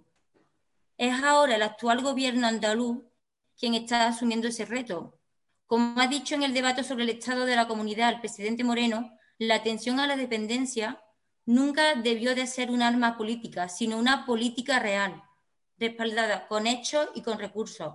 En este año, en el año 2020, se cuenta con el mayor presupuesto de la historia para la dependencia, con unos 1.509 millones de euros, 130 millones más en el último presupuesto del gobierno socialista.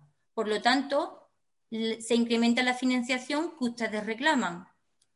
Después de 13 años congelado, sí que se va a incrementar ahora el precio hora de la ayuda a domicilio y en ello se ha comprometido el gobierno del cambio. También se cumple lo que piden en la iniciativa. Pero es que además, para fomentar la autonomía de las personas con discapacidad, se van a crear 200 nuevas plazas de atención residencial que se suman a las 265 plazas que ya se incrementaron en el año 2019.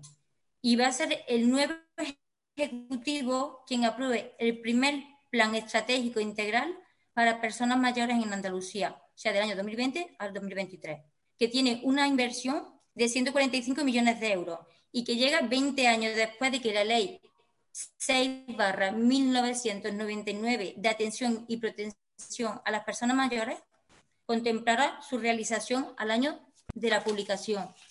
La modificación de la ley de servicios sociales es el paso previo para llevar a cabo la simplificación de las fases del procedimiento de, reconocimiento de la dependencia y con ello reducir los tiempos de espera. No es más que un primer paso para posibilitar que el procedimiento se pueda realizar en una sola fase y no dos como hasta ahora. Es decir, que hay que unificar el procedimiento. Entonces la izquierda andaluza se contradice. Desconcierta ver la hemeroteca y los diarios de sesiones y comprobar que en el año 2017 y en el 2018 la exconsejera de Igualdad, la señora Sánchez Rubio, nos dijo en repetidas ocasiones que estaban trabajando en un nuevo decreto para simplificar y que la principal novedad iba a ser precisamente la unificación de las fases de valoración y del PIA para reducir los plazos, de manera que exista una única resolución. Entonces, ¿qué ha pasado para que ahora cuestione lo mismo? Y dijo una posibilidad que barajaba es que las solicitudes que se, presentaban directamente en la Junta para evitar que se recojan en los servicios sociales municipales. Es decir, que el PSOE sí que se planteaba eliminar esa puerta de entrada de las solicitudes, pero es que además, este mismo mes, el Ministerio de Derechos Sociales, dirigido por el vicepresidente Iglesias, propone a las comunidades un plan de choque en materia de dependencia, en el que recomienda unificar para simplificar. Y expresamente propone determinar que la propia resolución de grado se establezca al PIA. Pero es que también el sector lo reclama y la propia Asociación de Directores y Gerentes de los Servicios Sociales demandan lo mismo. No entendemos dónde está el problema, porque todo indica que el gobierno andaluz va en la dirección adecuada. Lo que los socialistas exploraban y anunciaban y lo que nos propone ahora el Ministerio dirigido precisamente por el partido de coalición de los promotores de la iniciativa. No se dejen en un limbo jurídico cuestiones, sino que van a ser ahora reguladas. Y se va a consensuar cómo será el nuevo procedimiento y cómo será la participación en el mismo, que sin duda van a seguir teniendo los servicios sociales comunitarios. Nadie culpabiliza a esos servicios municipales ni a sus equipos profesionales. Ya le hemos dicho que la Junta ha aumentado el presupuesto de dependencia en 130 millones. Pero echamos en falta que no digan que la financiación es insuficiente para todas las comunidades, porque un 80% de recursos lo pone la Junta frente a un 20% que lo pone el Estado. Pues sencillamente de esto ahora no les interesa hablar, porque el ministerio que tiene la competencia en materia de dependencia es de Podemos. Entonces, ¿ustedes están dispuestos a pedir que haya más recursos para que se cumpla la ley de dependencia que prevé una aportación del 50 y no del 20 del Estado? ¿Y están también dispuestos a reclamar que haya un esfuerzo más equitativo entre el Estado y las comunidades autónomas? Yo con esto eh, concluyo y me voy a adelantar también a mi voto.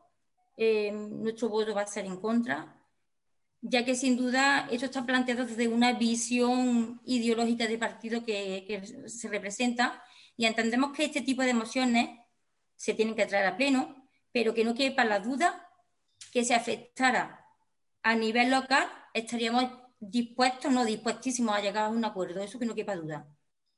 Y he terminado. Bien. Eh, por el grupo socialista tiene la palabra Fernando. Gracias, señora alcaldesa. Bueno, nosotros totalmente estamos a favor de la, de la moción que presenta el grupo de Izquierda Unida. Hemos defendido eh, la ley de dependencia, puesto que fuimos los promotores de ella con un gobierno socialista de, de, Zapatero. Bueno, no me esperaba menos del Partido Popular que votara en contra, como lleva siendo siempre de los derechos, en este caso de las personas en situación de dependencia. Fue el actual presidente de la de la comunidad autónoma, eh, Moreno Bonilla, cuando estaba en el Ministerio de Sanidad, quien recortó las partidas a la ley de dependencia cuando gobernaba el, señor Rajoy y, si no recuerdo mal, la, ministra era la Ana Mato. Entonces, no nos queda que el PP vote en contra, puesto que lo que estamos hablando es que mm, una vez más quieren otro recortazo a la, ley de dependencia. Lo que no tiene mucho sentido, señora Mariscal, es que ustedes defiendan ahora que eh, lo que no defendieron cuando estaban en el gobierno de, la, nación. Los socialistas siempre nos hemos comprometido, estemos en el gobierno o estemos en la oposición, en que exigimos que el 50%, como, no como lo que hicimos, es que es lo que, lo que dice la ley. La ley de, dependencia exime que el 50% tiene que pagar la comunidad autónoma y el 50% tiene que pagarlo el gobierno central. Entonces, cuando los socialistas gobernamos el gobierno de la, de la, de la Junta de Andalucía, eh, estábamos sosteniendo a pulmón lo que era la independencia. Había una, una tasa alta de, no vamos a negar, de, lista de espera, pero siempre ha sido culpa del gobierno de la nación, cuando estaba gobernando el Partido Popular, el que no dejaba y seguía asfixiando a Andalucía en no darle las el dinero que le correspondería en este caso en la independencia. Entonces, es verdad que ustedes son los que tienen una doble base de medir, estando en la oposición o estando en el gobierno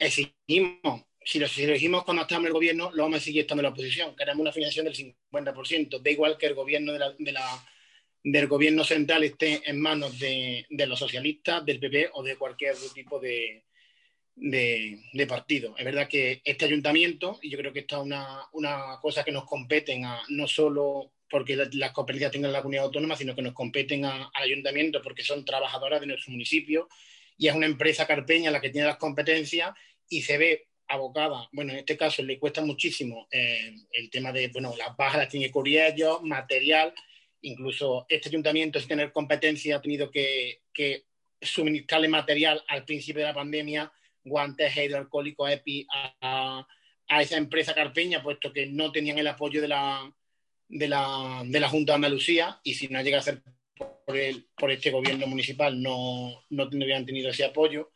Entonces, es una cuestión que nos afecta, puesto que al fin y al cabo es una empresa local la que tiene la, la ley de dependencia entre municipios y es la que hace que 30 trabajadoras, 30 mujeres de nuestro municipio tengan un trabajo estable. Sí. ¿Hay un segundo de palabra? Bueno, segundo, para finalizar, como proponente de la moción, no, Bien, como señor da igual, no ningún problema, pero sí me gustaría contestar algunas de las cuestiones que se han planteado, señor alcaldesa. ¿Sí? Sí, claro que sí. Gracias, señora alcaldesa. Eh, señora Marical, como argumentario del Partido Popular, muy bien. El problema es creérselo y explicárselo también a los vecinos, a los carpeñas y carpeñas, de las cuestiones que se están, que se están hablando. ¿no?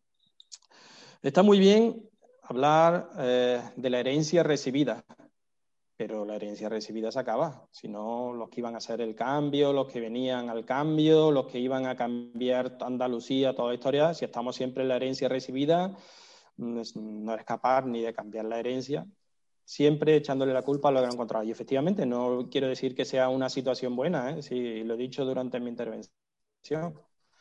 Eh, la gestión de la dependencia por parte del Partido Socialista también dejó mucho que desear, mucho que desear, muchísimo pero mm, no se pueden decir cuestiones a media. Usted dice eh, que actualmente el 80% de la financiación la dependencia de la Junta y el 20% del gobierno central, claro. Si lo estableció así Rajoy con sus recortes. Lo estableció así Rajoy con sus recortes. En el momento actual habrá que exigirle al gobierno central, el gobierno de coalición del Partido Socialista Unidas Podemos, que aumente la dependencia, apueste por la dependencia, claro, si lo hacemos, si lo he dicho durante mi intervención, pues claro que hay que exigírsela. Pero no olvide que el actual presidente de la Junta de Andalucía, que lo ha dicho también el señor Rodríguez, era el máximo responsable en dependencia después de la ministra, eh, porque era director general, ¿no? No recuerdo mal, el tema de los servicios sociales también, ¿no? Que fue el que le fue un poco lo que le empujó también, lo que apuntó para ser el candidato a la Junta de Andalucía. Y fue el máximo recortador en dependencia. Por lo tanto, ahora no vale hablar de herencia recibida, no vale colgarse esas medallitas, ¿no? En este sentido. Hablaba también del gobierno de, de Izquierda Unida, que no había hecho nada cuando estaba. Desafortunadamente, Izquierda Unida tuvo muy poco en el gobierno de la Junta de Andalucía, menos de lo que nos hubiera gustado, para, sobre todo para, para poner en marcha todas aquellas leyes que se pactaron el acuerdo y que la señora Susana Díaz pues estimó que no eran convenientes y rompió el pacto, ¿no? Pero claro, eh, financiar los servicios sociales como la dependencia, cuando por parte del gobierno del Partido Popular la mayoría del señor Rajoy estaba imponiendo recortes, no solamente en dependencia, sino en sanidad, educación, es decir, dándole la salida a la crisis de ese momento vía a la, austeridad y vía los recortes, muy distinto a lo que se está haciendo, ¿eh? que le puede gustar más o menos la política que está haciendo este gobierno, pero coincidirá conmigo que el tratamiento de la crisis que hizo el gobierno del Partido Popular no tiene absolutamente nada que ver con el tratamiento de la salida de la crisis que está haciendo el gobierno de coalición no tiene absolutamente nada que ver, totalmente. Inyectar dinero a los bancos para salvar a los bancos y ahora salvar a las personas, totalmente, diametralmente opuesta. Nos dice también, señora Mariscal, que pedir más recursos, sí, sí se lo he dicho, si no tenemos ningún problema en pedir a quien corresponda. Y da igual que sea de Podemos o de quien sea. Si entendemos que un sistema de, como la dependencia necesita más recursos y el gobierno eh, central tiene que establecer muchísimos más recursos o tiene que disponer más recursos para mantener este, este Estado, pero no solamente en dependencia, como digo, sino también servicios básicos y servicios esenciales como educación y la sanidad, que seguramente tendríamos en otra disposición para atender a la crisis sanitaria si no se hubiese desmantelado también la sanidad pública. Y la prueba de ello es las políticas sanitarias que ha llevado el gobierno popular en aquellas comunidades donde ha tenido mayoría absoluta, Madrid, Valencia. Y parece ser que ese es el modelo que está copiando el, gobierno del señor Moreno Bonilla también para, para Andalucía. Nos dice que es una visión ideológica del partido, esta moción, claro, y muy ideológica. Nosotros defendemos a ultranza los servicios públicos. Defendemos la sanidad pública, la educación pública y la dependencia, el servicio de dependencia pública. Lo que no queremos es hacer leyes que no tengan financiación, que no se desvíen fondos públicos para beneficios de los amiguetes de la privada. Ahí tiene usted la, puede comparar con la gestión que está se está haciendo en la Comunidad de Madrid. Y, como digo, recursos para potenciar lo que son derechos fundamentales de los vecinos y vecinas y que afectan directamente a los carpeños y las carpeñas. ¿O es que usted piensa que no hay vecinos y vecinas en nuestro pueblo que están esperando de media esos más de 600 días cuando la ley establece 180 días? Pues claro que le afectan. Y desgraciadamente muchos de ellos y de ellas fallecen. Fallecen en Andalucía eh, mm, en torno a 85 personas que han solicitado la prestación de este servicio y que fallecen sin ni siquiera haberle eh, resuelto su, expediente. Y eso es consecuencia de la política. Y como decía, usted lo hacen para reducir tiempo de espera. Si se lo he dicho, era muy simple. Cambiar los procedimientos. Pero cambiar los procedimientos no significa quitar a la zona de servicio, a las trabajadoras de la zona de servicios básicos. Y estamos hablando de la trabajadora social de nuestro pueblo, que es el principal eslabón la, persona, la profesional, que cualquier usuario o usuaria que entienda que tiene derecho a esta prestación se pone en contacto. Porque ahora, con esta modificación, cuando llegue cualquier usuario o usuaria a solicitar esta, una prestación, porque digo que estime que tiene derecho a la misma, pues no va a poder dirigirse a los servicios sociales comunitarios, no va a poder dirigirse a la trabajadora social. Es más, cuando le pregunten a la alcaldesa del Carpio cómo está el estado de su solicitud, porque lleve ya meses, lleve incluso años y no tenga ninguna respuesta, y la, alcaldesa del Carpio se dirige al Instituto Provincial de Bienestar Social, a través de las responsables de las distintas zonas de trabajo social de la provincia, le tendremos que decir que no lo sabemos. Porque la Junta Andalucía, en ese ejercicio de transparencia que tanto pregonan, pues están coartando ese derecho que tiene establecido también en la propia ley, en el que cualquiera de los usuarios, la puerta de entrada al sistema de dependencia son los trabajadores de los servicios, las trabajadoras sociales de los servicios sociales comunitarios, y lo quita de un plumazo. Por lo tanto, no es una cuestión de agilizar, porque si quisieran agilizar, me lo, he dicho muy rápido, no tienen que estar esperando. Tenemos eh, en cualquiera de las zonas de trabajo social más del doble de las solicitudes que se aprueban en espera. En espera. Háganlo, denle al botoncito y presten el servicio a aquellos usuarios y usuarias que lo están necesitando, que lo han pedido, y no esperen los 621 días, porque la ley establece 180 días, no es un problema de burocracia, no es un problema de, como decía, criminalizar a las trabajadoras. Es que está focalizando el problema como si fuesen las trabajadoras de los servicios sociales comunitarios las responsables de que no están haciendo su trabajo, nada más lejos de la realidad. Hay muchísimas solicitudes que están en la propia delegación, en la propia consejería, en que no se resuelven. Y es tan simple como tener la financiación correspondiente y darle al botoncito para concederle la prestación como, como derecho fundamental. Por lo tanto, no vale ese argumentario. No vale ese argumentario para aplicárselo a los vecinos y a las vecinas del Carpio que están esperando la resolución y llevan más de un año esperando a que le digan algo. ¿Qué pasa con su solicitud? Con esta modificación de la ley no solamente no vamos a poder decirle, sino simplemente tendremos que decirle, no puedo acceder al sistema para saber cuál es el estado de tu solicitud, porque la Junta Andalucía no nos deja. Por eso decía es quitar testigos o testigas incómodas en este procedimiento, como son las trabajadoras sociales. De esta forma, ustedes se lo guisan y ustedes lo comen, se lo comen y ya quizás no tendremos esos datos de solicitudes presentadas y solicitudes concedidas. Por lo tanto, no es cuestión no es cuestión de agilizar, sino todo lo contrario, sino de quitar testigos incómodos en esta nefasta gestión que está haciendo actualmente el gobierno de la Junta de Andalucía, del Partido Popular y Ciudadanos, y que anteriormente también se hacía por el Partido Socialista, no lo olvidemos, ¿eh? no lo olvidemos. Y sobre todo, sobre todo, lo que hay que dotar de personal y de financiación para prestar un servicio básico, un derecho fundamental que viene recogido en una ley como la ley de dependencia, que es de las mejores leyes que tenemos en nuestro país. Porque no solamente no es ni mucho menos un gasto. Cualquier prestación de servicio es una inversión, como en educación o en sanidad. Pero además tiene el efecto de, de reversión.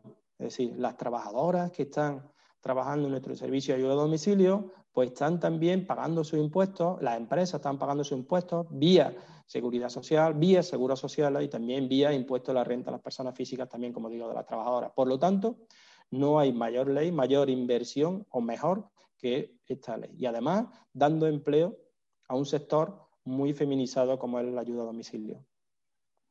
Yo diría que pocas empresas en nuestro pueblo, porque tenemos la suerte de tener Pastagallo, una gran empresa, pero en la provincia pocas empresas tan grandes dan empleo a un sector tan feminizado, un empleo de, de las mujeres con todas las dificultades que tienen, para acceder al mercado laboral, como es el servicio de ayuda a domicilio. Si no somos capaces de apostar con él, por él, no solamente estaremos quitando, eh, como digo, eh, derechos básicos a las personas dependientes, sino también eh, cargándonos un sector fundamental para el desarrollo y la prosperidad de nuestro pueblo. Por lo tanto, yo lamento que usted haya tirado de, de argumentario en ese sentido. Usted sabe, en el fondo, que esta ley o nuestra moción iba en el sentido de ponerle nombre, ponerle cara, ponerle nombre y apellido a todas aquellas personas, no solamente que trabajan en el servicio de domicilio, para que tengan unas condiciones dignas, puedan acceder, como decía, a la posibilidad de hacerse PCR o test llevar esa tranquilidad a sus casas y también a las casas de los usuarios, sino también un poco para que se puedan prestar en unas condiciones, unas condiciones dignas. Eh, agradecer el apoyo por parte del Grupo Municipal Socialista y lamento de verdad que no existe ese apoyo en este caso por parte del Grupo Municipal Popular. Muchas gracias.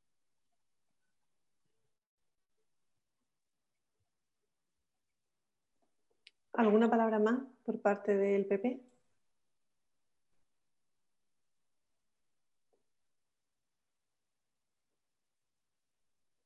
déjenos, dejen tiempo para poder trabajar.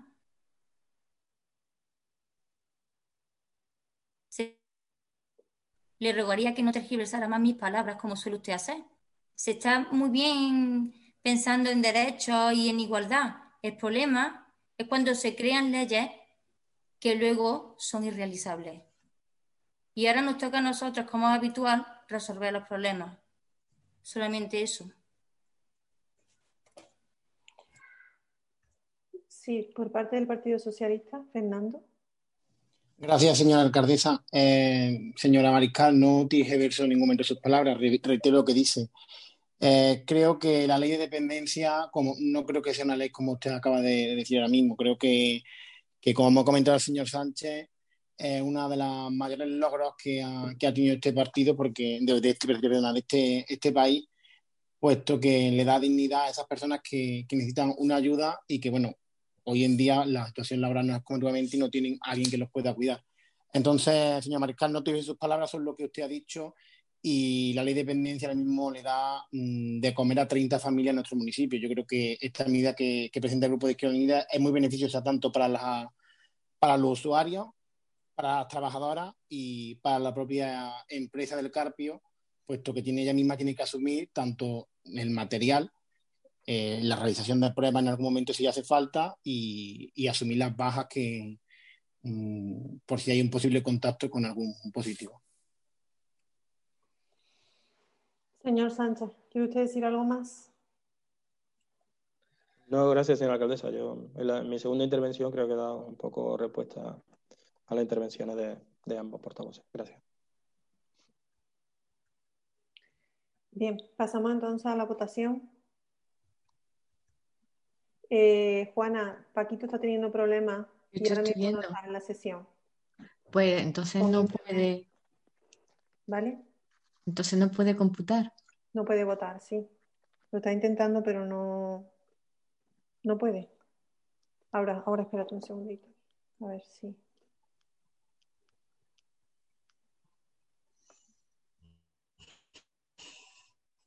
Ya, está por ahí. Bien, pasamos a la votación por parte del PP. En contra. Por parte de Izquierda Unida. Por. Y por parte del Partido Socialista.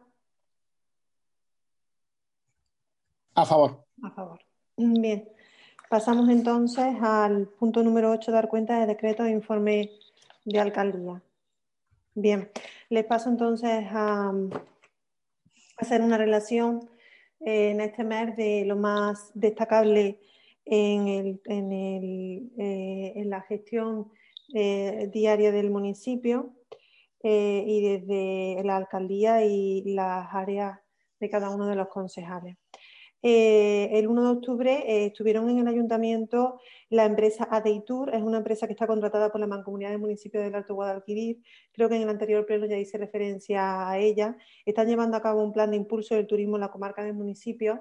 Y eh, bueno, pues tuvimos una reunión técnica con los agentes activos del municipio en el sector turístico. Estuvo acerca, estuvo también em, el Departamento de la Universidad de Desarrollo Rural con el que tenemos el convenio para el impulso del, sector empresarial del municipio. Eh, estuve también representante de la plataforma de hostelería y de, los empresarios. Y bueno, pues establecieron una línea de actuación, van en la misma línea o se integran con el trabajo que se viene realizando para el desarrollo eh, y el impulso comercial empresarial del municipio, teniendo en cuenta la realidad de, que tenemos ahora mismo en, el pueblo, tanto a nivel laboral eh, como de los recursos que tenemos y que se pueden potenciar para el enriquecimiento y el desarrollo del pueblo y de, la economía eh, del municipio. El 13 de octubre han comenzado las obras de sustitución de las ventanas del Colegio Ramón y Cajal en el programa de rehabilitación energética de la envolvente térmica.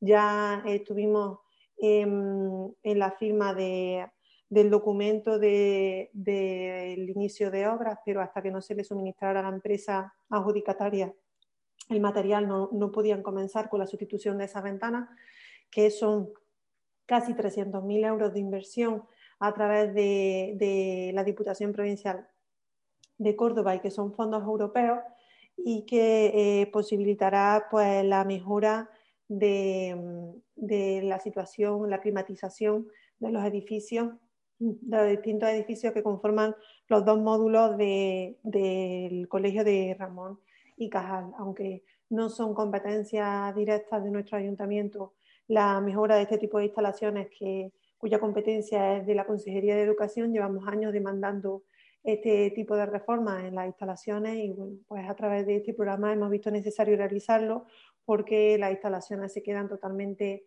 eh, anticuadas y ya no solo es por la mejora de la infraestructura para los propios niños y niñas de nuestro municipio en su curso diario, sino también el gasto que supone el hecho de tener unos cierres en este en este momento que bueno, pues no posibilita el ahorro energético en ningún momento. Em, el 13 de octubre también tuvimos la, primera sesión de la Comisión de Seguimiento y Valoración del COVID. Esta semana, el jueves, tenemos la segunda sesión, como ustedes saben, eh, y para información de todos los vecinos, pues eh, estamos integrados en esa comisión, tanto los miembros de la corporación municipal con los diferentes grupos, como un responsable de salud del consultorio local, el sargento de la Guardia Civil, el jefe de policía local, responsable de los centros educativos de Ramón y Cajal, Elías García o la escuela infantil, en mi primer cole Infantil Ilusión, la escuela de adultos, el presidente de ACERCA y el jueves está invitada eh, también para que forme parte pues, la, la representación de eh, la mm, empresa de ayuda a domicilio, que es concesionaria ahora mismo del servicio en el municipio. Eh, después de los repuntes que tuvimos de casos y sabiendo que no iban a realizar ese cribado eh, masivo en, dos días después de esa comisión, pues se llevaron a cabo una serie de decisiones o se tomaron una serie de medidas como fue pues la suspensión de actividades organizadas por el ayuntamiento y el cierre de las instalaciones culturales y deportivas y la limitación de las foros en las terrazas de bares y restaurantes del municipio. También Acerca se adhirió con una serie de medidas que voluntariamente han tomado algunos de los bares y restaurantes del pueblo para implementar pues ese refuerzo en prevenir eh, el contagio de COVID en, en, el Carpio. El 15 de octubre se realizó ese cribado masivo de la población decretado por la Junta de Andalucía. Eh, de los 381 convocados, finalmente se le hizo las pruebas a 287 personas que asistieron. El resultado fueron tres positivos y se seguía superando la tasa de, contagio de 500 por cada 100.000 habitantes. Como ustedes saben, en los últimos días eh, parece ser que se ha estabilizado el contagio en nuestra población, pero estamos a expensas de que nos faciliten datos reales porque por lo visto hay un desfase en el reconocimiento de esos casos. Eh, continuamos con las labores de limpieza y desinfección en las zonas públicas del municipio y, en las terrazas de bares y farmacias por medio de protección civil, que fue eh, una de las medidas también, continuar con este tipo de refuerzo en limpieza y las labores de vigilancia se han intensificado por parte de la Policía Local y de la Guardia Civil. Como ustedes saben, desde allá estamos en estado de alarma hasta el día 9 de noviembre y se van a seguir realizando estas labores de refuerzo para la vigilancia en el cumplimiento de las medidas preventivas que se han eh, estipulado y de aquellas que la Junta de Andalucía pueda tomar en, en estos días.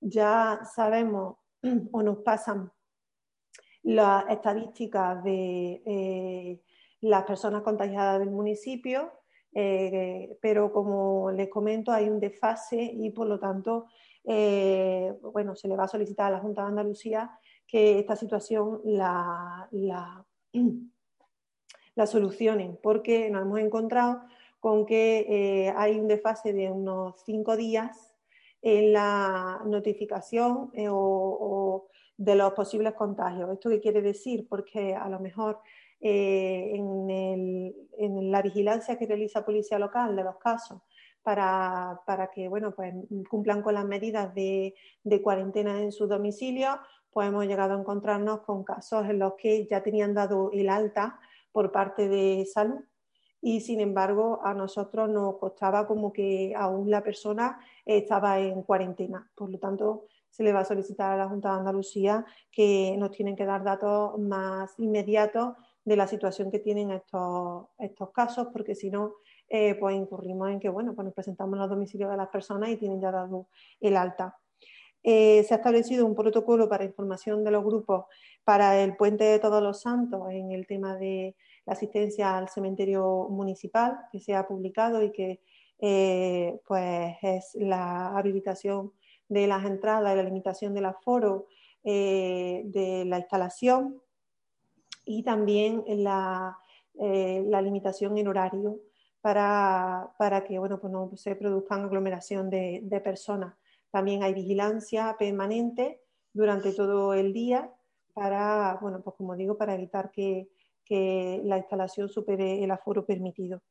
Em, el 16 de octubre eh, tuvimos la presencia de Antonio Repullo, el delegado de la Junta de Andalucía, y Cristina Casanueva, la delegada de fomento en, en Córdoba, para eh, la firma del contrato de las obras del polígono industrial de la azucarera. Yo no pude estar porque tenía una cita médica y no me lo informaron con suficiente antelación, no pude modificar la, cita y asistió eh, eh, María del Carmen Gavilán, la primera teniente de alcaldía.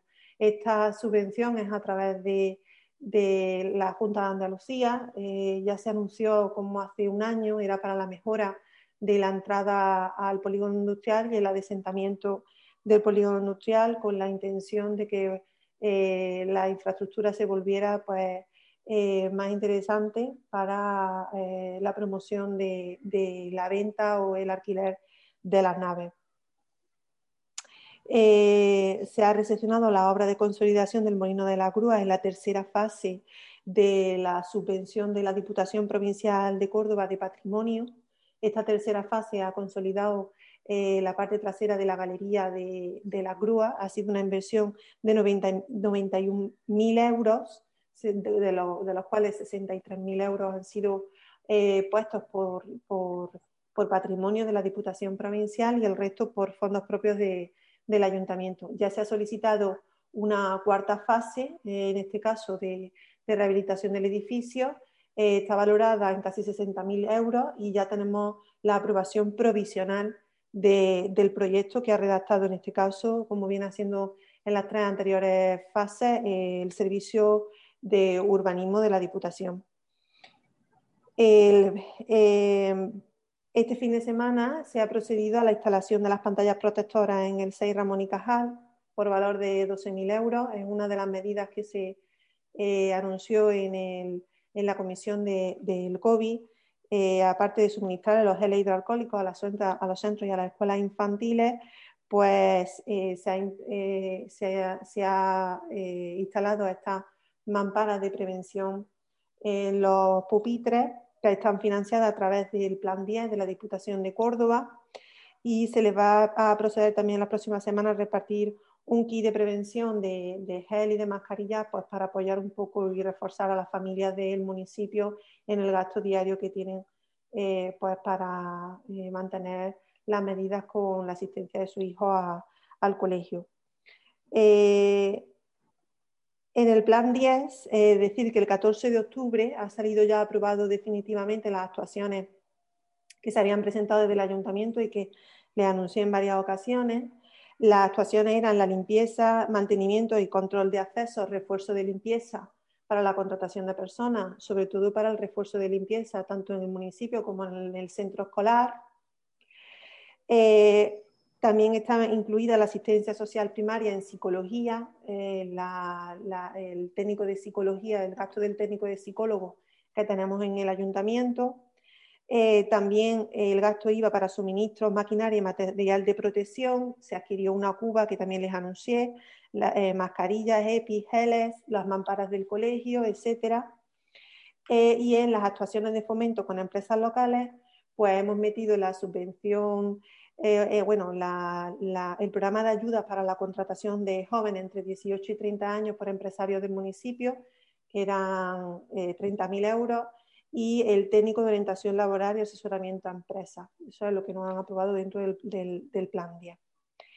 Y eh, luego, eh, haciendo alusión a algunas de las preguntas que nos hicieron en ruegos y preguntas y porque eh, queda aclarado algunos temas, se ha hecho ya la reubicación del contenedor de aceite o de residuos que había en la calle Málaga, que lo solicitó el señor Peláez para que no entorpeciera la salida de vehículos de esa calle y se han encargado varios espejos para reposicionar una vez más el de la Barrio Nuevo, que hizo la solicitud Pamela, y para colocar uno en la calle Málaga, en el momento en que nos lo suministren, se, se pondrán. También informarles, eh, puesto que salió en alusión los servicios del capataz y demás en el, ayuntamiento y se les dijo que en ese momento estaba vacante, que eh, saldrán en esta semana y parte de la semana que viene una convocatoria de trabajo que ya se ha anunciada, sobre todo para que eh, todos los carpeños y carpeñas sepan cómo tienen que hacer el procedimiento, con tiempo para que sepan cómo tienen que solicitar los puestos de trabajo y la documentación que tienen que aportar. Y van a salir en convocatoria pues, el capataz de limpieza, el encargado de obras, el ordenanza, limpiador, el oficial electricista, el oficial de albañilería, el oficial de jardines, peón de jardines, el peón de limpieza y el peón de pintor. Todo esto dentro de la plantilla que se aprobó eh, con los presupuestos municipales y que ahora mismo pues lo tenemos, lo tenemos vacante y no tenemos tenido posibilidad de por las bases sacarlo, sacarlo antes. Informarles también que se ha finalizado el proyecto de la mejora del acceso al campo de fútbol municipal por valor de 77.000 euros y que está en proceso el pliego de condiciones para la oferta de la obra. Que en la próxima semana se va a proceder al arreglo de las cubiertas de la Plaza de Abasto y de la vivienda de carretera romana, si el tiempo lo permite. Son, ambas obras suman una cuantía de 51.000 euros aproximadamente, pero van por separado, ¿vale? Son treinta y tantos y 20, o, algo, 20 creo que son. Se está realizando un estudio para la sustitución y reposición de las señales del municipio, que están bastante degradadas y que se van a intentar eh, ponerla por un, programa para que sean ecoseñales que son eh, de reciclaje y demás, y por lo visto están teniendo buen resultado y parece ser que son subvencionables por, por los planes de, por los planes de Europa. Y en esta semana eh, se va a presentar eh, el plan Reactiva, eh, que muchas de las aportaciones de ese plan pues, se prepararon con los presupuestos y se han estado redactando tanto las campañas como los anexos de cada una de las convocatorias y van a salir también durante esta semana, la semana que viene, pero se hará previa una, una, presentación. Eh, en ese plan estaba también integrado la puesta en marcha de la Oficina de Atención Laboral en el Ayuntamiento y Asesoramiento para el Comercio y el Emprendimiento, que ya está en funcionamiento y ya se le está dando difusión de los diferentes programas que tiene y que se están realizando sobre ofertas de empleo, convocatorias, subvenciones y demás. Em, van a salir las convocatorias de ayudas para los autónomos, que eran los 50.000 euros, las ayudas para el emprendimiento, que son cuatro ayudas de 1.500 euros, y las ayudas a la contratación para las empresas de menores de 30 años, que serán cinco ayudas de 6.000 euros. ¿Vale? Esa última es la que he dicho antes, que estaba introducida dentro del plan 10. Y la semana que viene también saldrá la convocatoria de subvenciones para actividades culturales para las asociaciones. Eh, en los convenios de deporte estamos a expensas de que se terminen dos, van a salir todos de una vez porque la misma situación que tiene un club lo tienen todos y esperamos que a finales de esta semana podamos firmarlos todos ya. El convenio de Conacerca también está a expensas de que nos den el visto bueno la propia asociación de empresarios, que tengo una reunión con ellos mañana y una vez que le den el visto bueno pues se aprobará, se, procederá a la firma, que esperamos también que sean esta semana y que eh, bueno, pues eso entra en vigor inmediatamente después de, la firma. Y pasamos al último punto del orden del día, que es ruegos y preguntas. ¿Algún ruego, alguna pregunta por el PP? Sí. Sí, señora Mariscal. Gracias. Eh, sí, ruego, que se reponga o se coloque una señal eh, de calle sin salida en la esquina de la calle Andrés Lora López con la ronda de las tenerías para que los conductores sean conscientes de que es una calle que no tiene, no tiene salida. Luego, eh, que se estudie la posibilidad de una reordenación en la Plaza de las Infantes para ponerla en valor y darle la dignidad que se merece. Que mientras tanto se solucionen los desperfectos en el asfaltado y las aceras ocasionadas por la falta de mantenimiento y por el paso del tiempo. Eh, que se coloque un espejo convexo en la esquina de la calle Concepción, a la altura de la oficina de correos, para mejorar la visibilidad al tratarse esta de una calle de doble sentido. Que se proceda al refaltado de la Plaza del Triunfo. Eh, parece que son un poco reincidente, pero es que como los ciudadanos lo piden, pues lo traemos para, para ver qué se puede hacer. Que se proceda al refaltado de la Plaza del Triunfo y a la reposición de baldosas estropeadas o desaparecidas. Y por último, que se ejecute el refaltado de la calle El Santo y se, acometa el sellado de las juntas con las líneas de la vivienda para así evitar la filtración de agua en las mismas. Asimismo, que se repongan las tapas de arquetas que se encuentran en mal estado. Por mi parte. Muy bien. Eh, continúo yo con dos preguntas. Sí, señor Pérez. Eh, vale, el, otro, el otro día estuve yo en el acto de firma en el polígono industrial azucarera también como miembro de la corporación y también acompañando al delegado y la delegada de territorial y al director eh, de Abra. Y eh, en un turno de, preguntas de los medios de comunicación a la, señora teniente alcalde, la señora Gavilán, eh, afirmaba que había muchas empresas interesadas en asentarse en el polígono industrial. De ahí me lleva a, preguntar que si hay muchas empresas eh, interesadas en instalarse en este polígono, que, cuáles son esas empresas y cuál es el motivo por el que hasta ahora no se han instalado la empresa en este polígono y han decidido pues, irse a pueblo vecino y qué acciones se está llevando a cabo o se va a llevar a cabo desde el equipo de gobierno eh, para que se instalen estas empresas en el polígono, se cree empleo y riqueza para el municipio. También me gustaría preguntarle eh, que cuáles son las previsiones económicas para el año 2021 en nuestro municipio. Y que si se está redactando eh, por parte del equipo del gobierno los presupuestos generales del municipio para el año 2021 y que si se va a presentar a este pleno los presupuestos de 2021 antes de que finalice el año 2020. Yo eh, les ruego por, interés ya de los vecinos y por la tónica que hemos seguido eh, eh, en la comisión fiscal de la proactividad y la participación de todos los grupos, que yo no tengo problema ninguno y creo que también puedo hablar por voz de Izquierda Unida eh, que no tenemos problemas en colaborar, en proponer, en hacer enmiendas a estos presupuestos y sentarnos y trabajarlos juntos y aprobarlos finalmente. Tenemos que pensar en los vecinos, en las amas de casa, como he dicho antes, los trabajadores, los autónomos, eh, en todos los carpeños eh, que quieren seguir adelante. Y yo creo que es necesario que se presenten estos presupuestos antes de, de finales de diciembre para que entren en vigor el 1 de enero y así darle una seguridad a, los carpeños y un pronóstico de lo que va a pasar eh, durante el 2021. Gracias. Muy bien.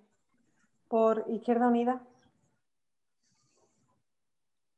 No veo. ¿Quién solicita la palabra? ¿empiezo yo mismo? Sí, Francisco. Eh, Vale, ya viendo que está muy concurrido el tema del acto que hubo el día 16 de octubre en el polígono, nos gustaría saber por qué motivo no se nos hizo saber de, esa reunión y, de hecho, ni nos enteramos. Yo particularmente, por ejemplo, me enteré por, por Facebook, me enteré por otro, por otro sitio. Y luego también aprovechar que, bueno, que sí, visto que tenemos esta buena sintonía y que estamos trabajando en el tema de las comisiones, recalcar un poquito que, bueno, ahora con el tema de los repuntes que ha habido de contagio y tal, pues es comprensible que se haya dejado esto un poquito al lado. Pero recalcar que tenemos que hacer más incidencia en lo que es la comisión de, del RPT. Y sobre todo, mm, que la documentación que se entregue, la documentación que pedimos, tanto el Partido Popular como nosotros, que se nos facilite de una forma mm, ágil, que sea lo más rápido posible para que luego no nos encontremos con que no tenemos plazo suficiente para poder estudiarla en, concordancia. Gracias. ¿Alguna palabra más? Ya. Sí, señora Sánchez. Bueno, ya va el botón. Pues mire, eh, como ya comenté en el pleno anterior sobre la problemática que hay aquí en la Barriada del Pilar, sobre el movimiento de terreno, como ya me comentó Mamen, eh, del estudio que supuestamente ya se está llevando a cabo y eso. También quisiera hacerle hincapié de que sea lo mayormente efectivo, porque sí que es verdad que como ya en su momento le venía diciendo con qué pasaba con la ronda Pozo Blanco o calle Tenería, eh, el movimiento es, del terreno es súper rápido en estos meses. Entonces se están produciendo socavones bastante grandes y en arquetas, sobre todo, ya no sé si de la red de saneamiento o a qué se debe, pero sobre todo porque tomen las medidas urgentes, ya que los vecinos, pues, sobre todo parte de ellos están sufriendo y ahora con el movimiento que va a haber, que todos sabemos, con el cambio de clima, con lluvia y, y lo que conlleva eso a la dilatación y todo de, de los terrenos, pues que tomen las medidas necesarias. Eh, pero sobre todo urgente. Y mm, hay también un tema que le comenté a Mamen en su momento sobre un hierro sobresaliente que había en la carretera, que sí que es verdad que dar las gracias porque al día siguiente por la mañana ya estaba quitado. Pero claro, lo quitaron haciendo un agujero más grande y ese agujero está ahí. Entonces la problemática de un reventón de rueda que en su momento había con el hierro, mm, lo sigue habiendo ahora con el agujero. ¿Entiendes? Y ya está. Bien, ¿alguna palabra más? Sí. Sí, yo. Señora. Bueno, pues yo quería hacer mención que vemos que no se está eh, cuidando lo que es la, la colección de arte público que tenemos en nuestro pueblo. Eh, por ejemplo, lo que es la- las pinturas que se hicieron en la jornada de Escarpia en Maruana con el grupo de biomixtura y, y que tanto en Maruana como aquí en el pueblo, que se están dejando y se están perdiendo y, eh, y creemos que es algo cultural que se hizo y que se debe de conservar. Y también pues vemos que está en un estado muy lamentable el emblemático burro de la entrada de nuestro pueblo. Entonces rogamos que, que se recupere estas colecciones de arte público y ya que es un atractivo también para nuestro pueblo. Entonces necesitamos que, que se vuelvan a, a recuperar.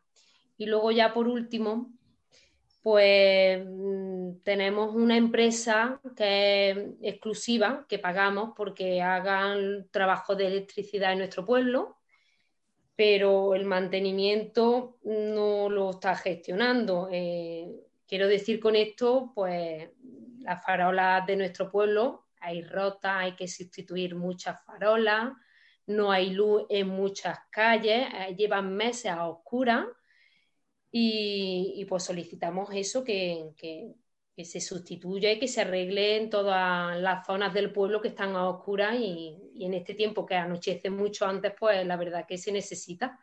Y si se puede mejorar eh, lo que es el, tipo de farola que tenemos, de mejorar en, en energía, que sea ahorro de energía, pues mucho mejor. Sobre todo una puesta a punto de todas las calles que se necesitan.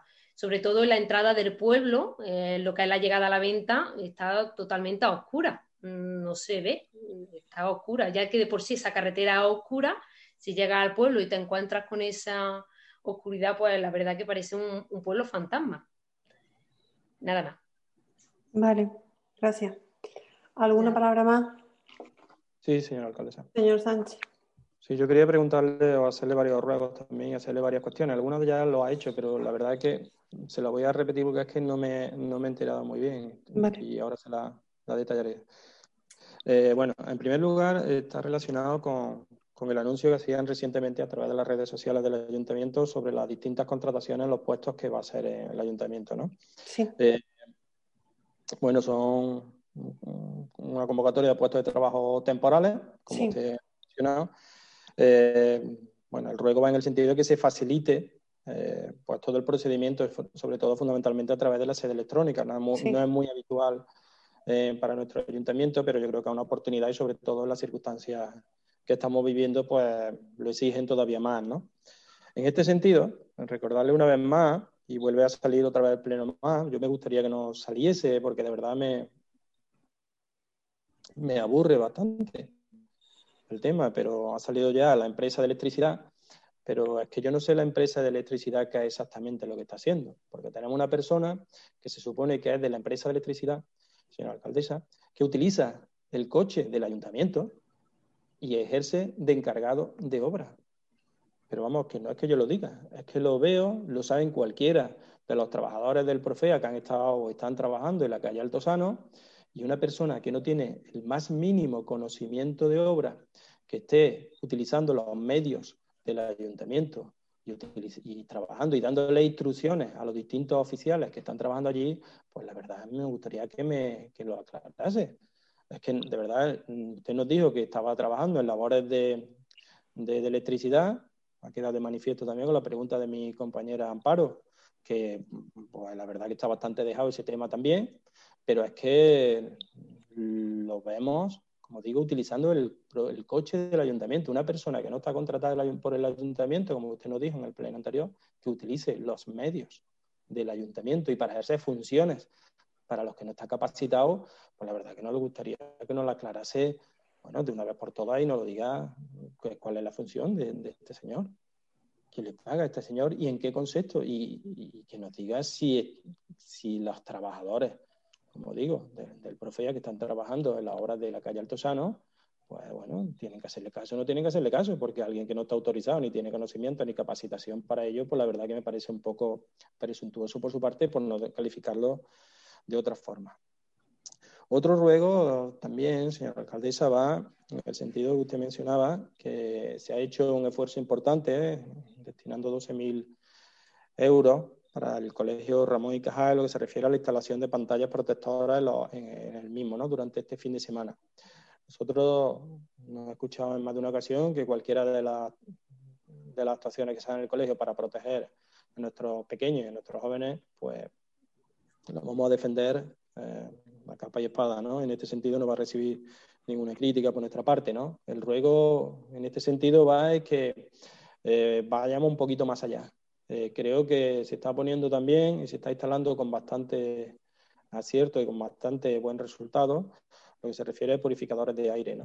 Entre otras cosas, porque sobre todo lo que afecta también a los pequeñines, eh, los más pequeños. La aula de infantil podemos eh, valorar la posibilidad de establecerlo, porque es que mm, en, en nuestros centros educativos nuestros niños, nuestros hijos, nuestras hijas, pues tienen que estar dando clases con la ventana abierta y en la época que llega tener con la ventana abierta para que se pueda eh, circular, eh, remover eh, el aire de, bueno, para evitar la medida de la posible todos los contagios, están actuando, como digo, nuestros, nuestros pequeños, pues dando un ejemplo en la mayoría de los casos nuestros mayores con el uso de mascarilla y demás, pero yo creo que no estaría de más la posibilidad de empezar a estudiar desde el punto de vista económico también, creo que no son demasiado caros, porque, porque nuestras aulas tampoco son muy grandes, por lo tanto el volumen de aire que moverían no requiere un aparato excesivamente grande y ver la posibilidad de instalarlo por lo menos, menos en los módulos de infantil y ver sus resultados y en la medida de las posibilidades a través de otras líneas de ayuda, de subvenciones también que se pondrán en marcha también de la Diputación Provincial pues que se puedan ir haciendo. Yo sé que, vuelvo a decir que mm, mm, que no es una competencia del ayuntamiento, vuelvo a decir, igual que el tema de mascarillas, hidroalcohólicos, pero todas estas actuaciones eh, tendremos que hacerlas por parte de las administraciones locales, en este caso del Ayuntamiento del Carpio, si queremos facilitarle un poco el trabajo a los profesionales y, el día a día a nuestros, nuestros pequeños. ¿no? Yo eh, hoy, aprovechando que traíamos al Pleno el tema de los resultados, las conclusiones de las ordenanzas fiscales, como ha quedado de manifiesto, y en el que mm, acababa empezaba y acababa en ese punto agradeciendo el trabajo realizado por todos los grupos, pues también tenía para al final pues darle un pequeño tirón de oreja al equipo de gobierno, me lo voy a permitir así, eh, señora alcaldesa, ¿no?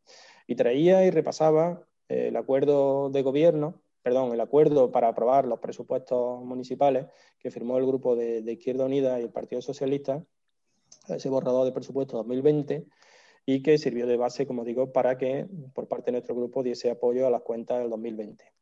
Y con la intención de seguir trabajando en esa línea.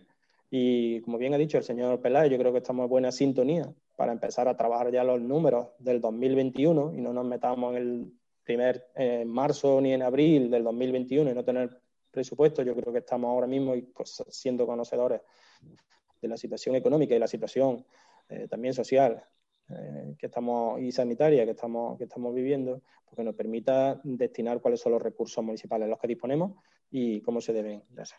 Y en este sentido, le digo, les recuerdo algunas de las cuestiones que firmamos y que me ha contestado, es verdad que lo ha dicho anteriormente, pero no lo he escuchado bien. Si le rogaría un poco que no lo, que no lo trasladase, ¿no? O me lo pudiese trasladar. Creo que ha sido un problema de conexión en un momento determinado del wifi de mi domicilio, ¿no?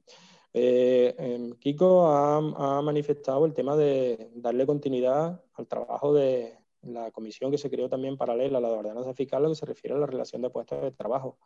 Lo he dicho durante mi intervención, es importantísimo. Es decir, para saber gestionar el presupuesto tenemos que tener una estructura y, y un organigrama y saber cuáles son las distintas áreas de funcionamiento del ayuntamiento y, como decía, adaptarlo a un ayuntamiento del siglo XXI estamos en disposición de hacerlo y creemos que es un trabajo mm, tan laborioso más que el de las ordenanzas fiscales. No se hace, lógicamente. Eh, en este aspecto todavía es más complicado quizás por parte de aquellos miembros de la Comisión de la Relación de Puestos de Trabajo, de la RPT, acceder a los datos, porque tienen que ser datos suministrados por la propia corporación a través de los distintos servicios a los que usted tiene que darle la orden para que así lo hagan, porque si no, difícilmente pueden ir dando pasitos y pueden ir avanzando en este, en este sentido. Pues, y muy relacionado también con el presupuesto, señora alcaldesa, uno de los acuerdos era que tiene que, por parte de, alcaldía, debe de dar eh, cuenta de la ejecución del presupuesto. Simplemente saber cómo se está ejecutando, es decir, para establecer cuáles son las líneas y cuáles son aquellas partidas que pues mayor financiación. Es decir, si nosotros, y lo, lo, diré, lo digo una vez más, es una partida muy ambiciosa, pero por cuestión de tiempo, por cuestión de falta de personal o por cuestión de no poder o no querer eh, eh, ejecutarla, no llegamos a unos niveles de ejecución presupuestaria aceptables, pues no tiene sentido seguir presupuestándolo en el año siguiente, ¿no?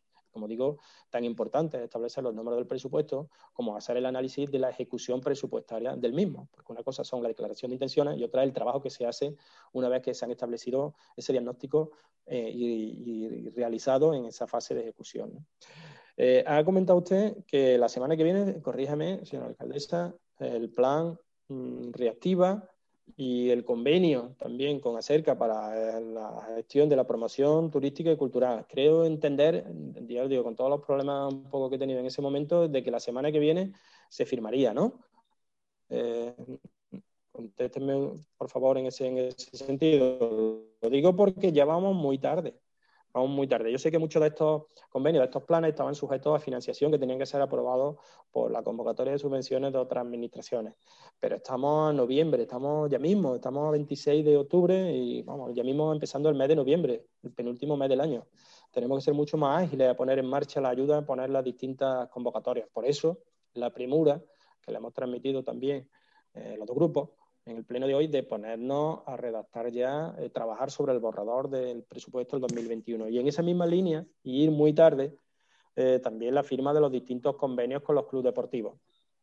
Eh, como firma, como tal, yo sé que, el, dinero, pues, bueno, lo necesitan todos y cada uno de los clubes deportivos, pero sí es verdad que algunos clubes deportivos ya han comenzado la liga regular.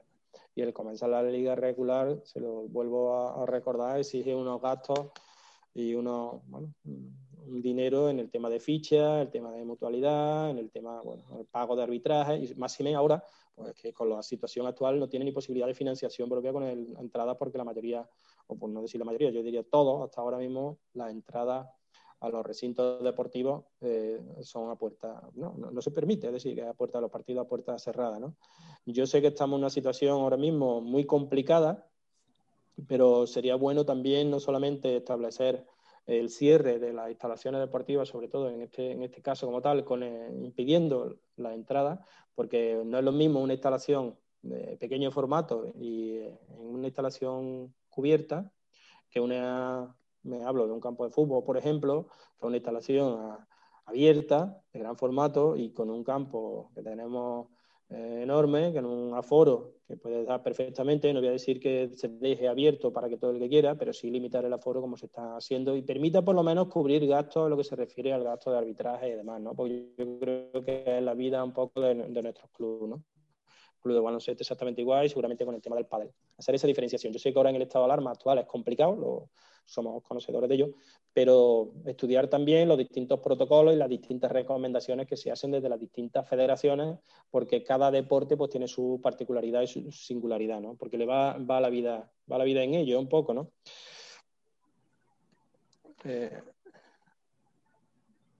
en el tema de, la convocatoria de subvenciones para actividades culturales. No sé si lo ha mencionado también en su intervención, pero también vamos tardísimo, señora alcaldesa.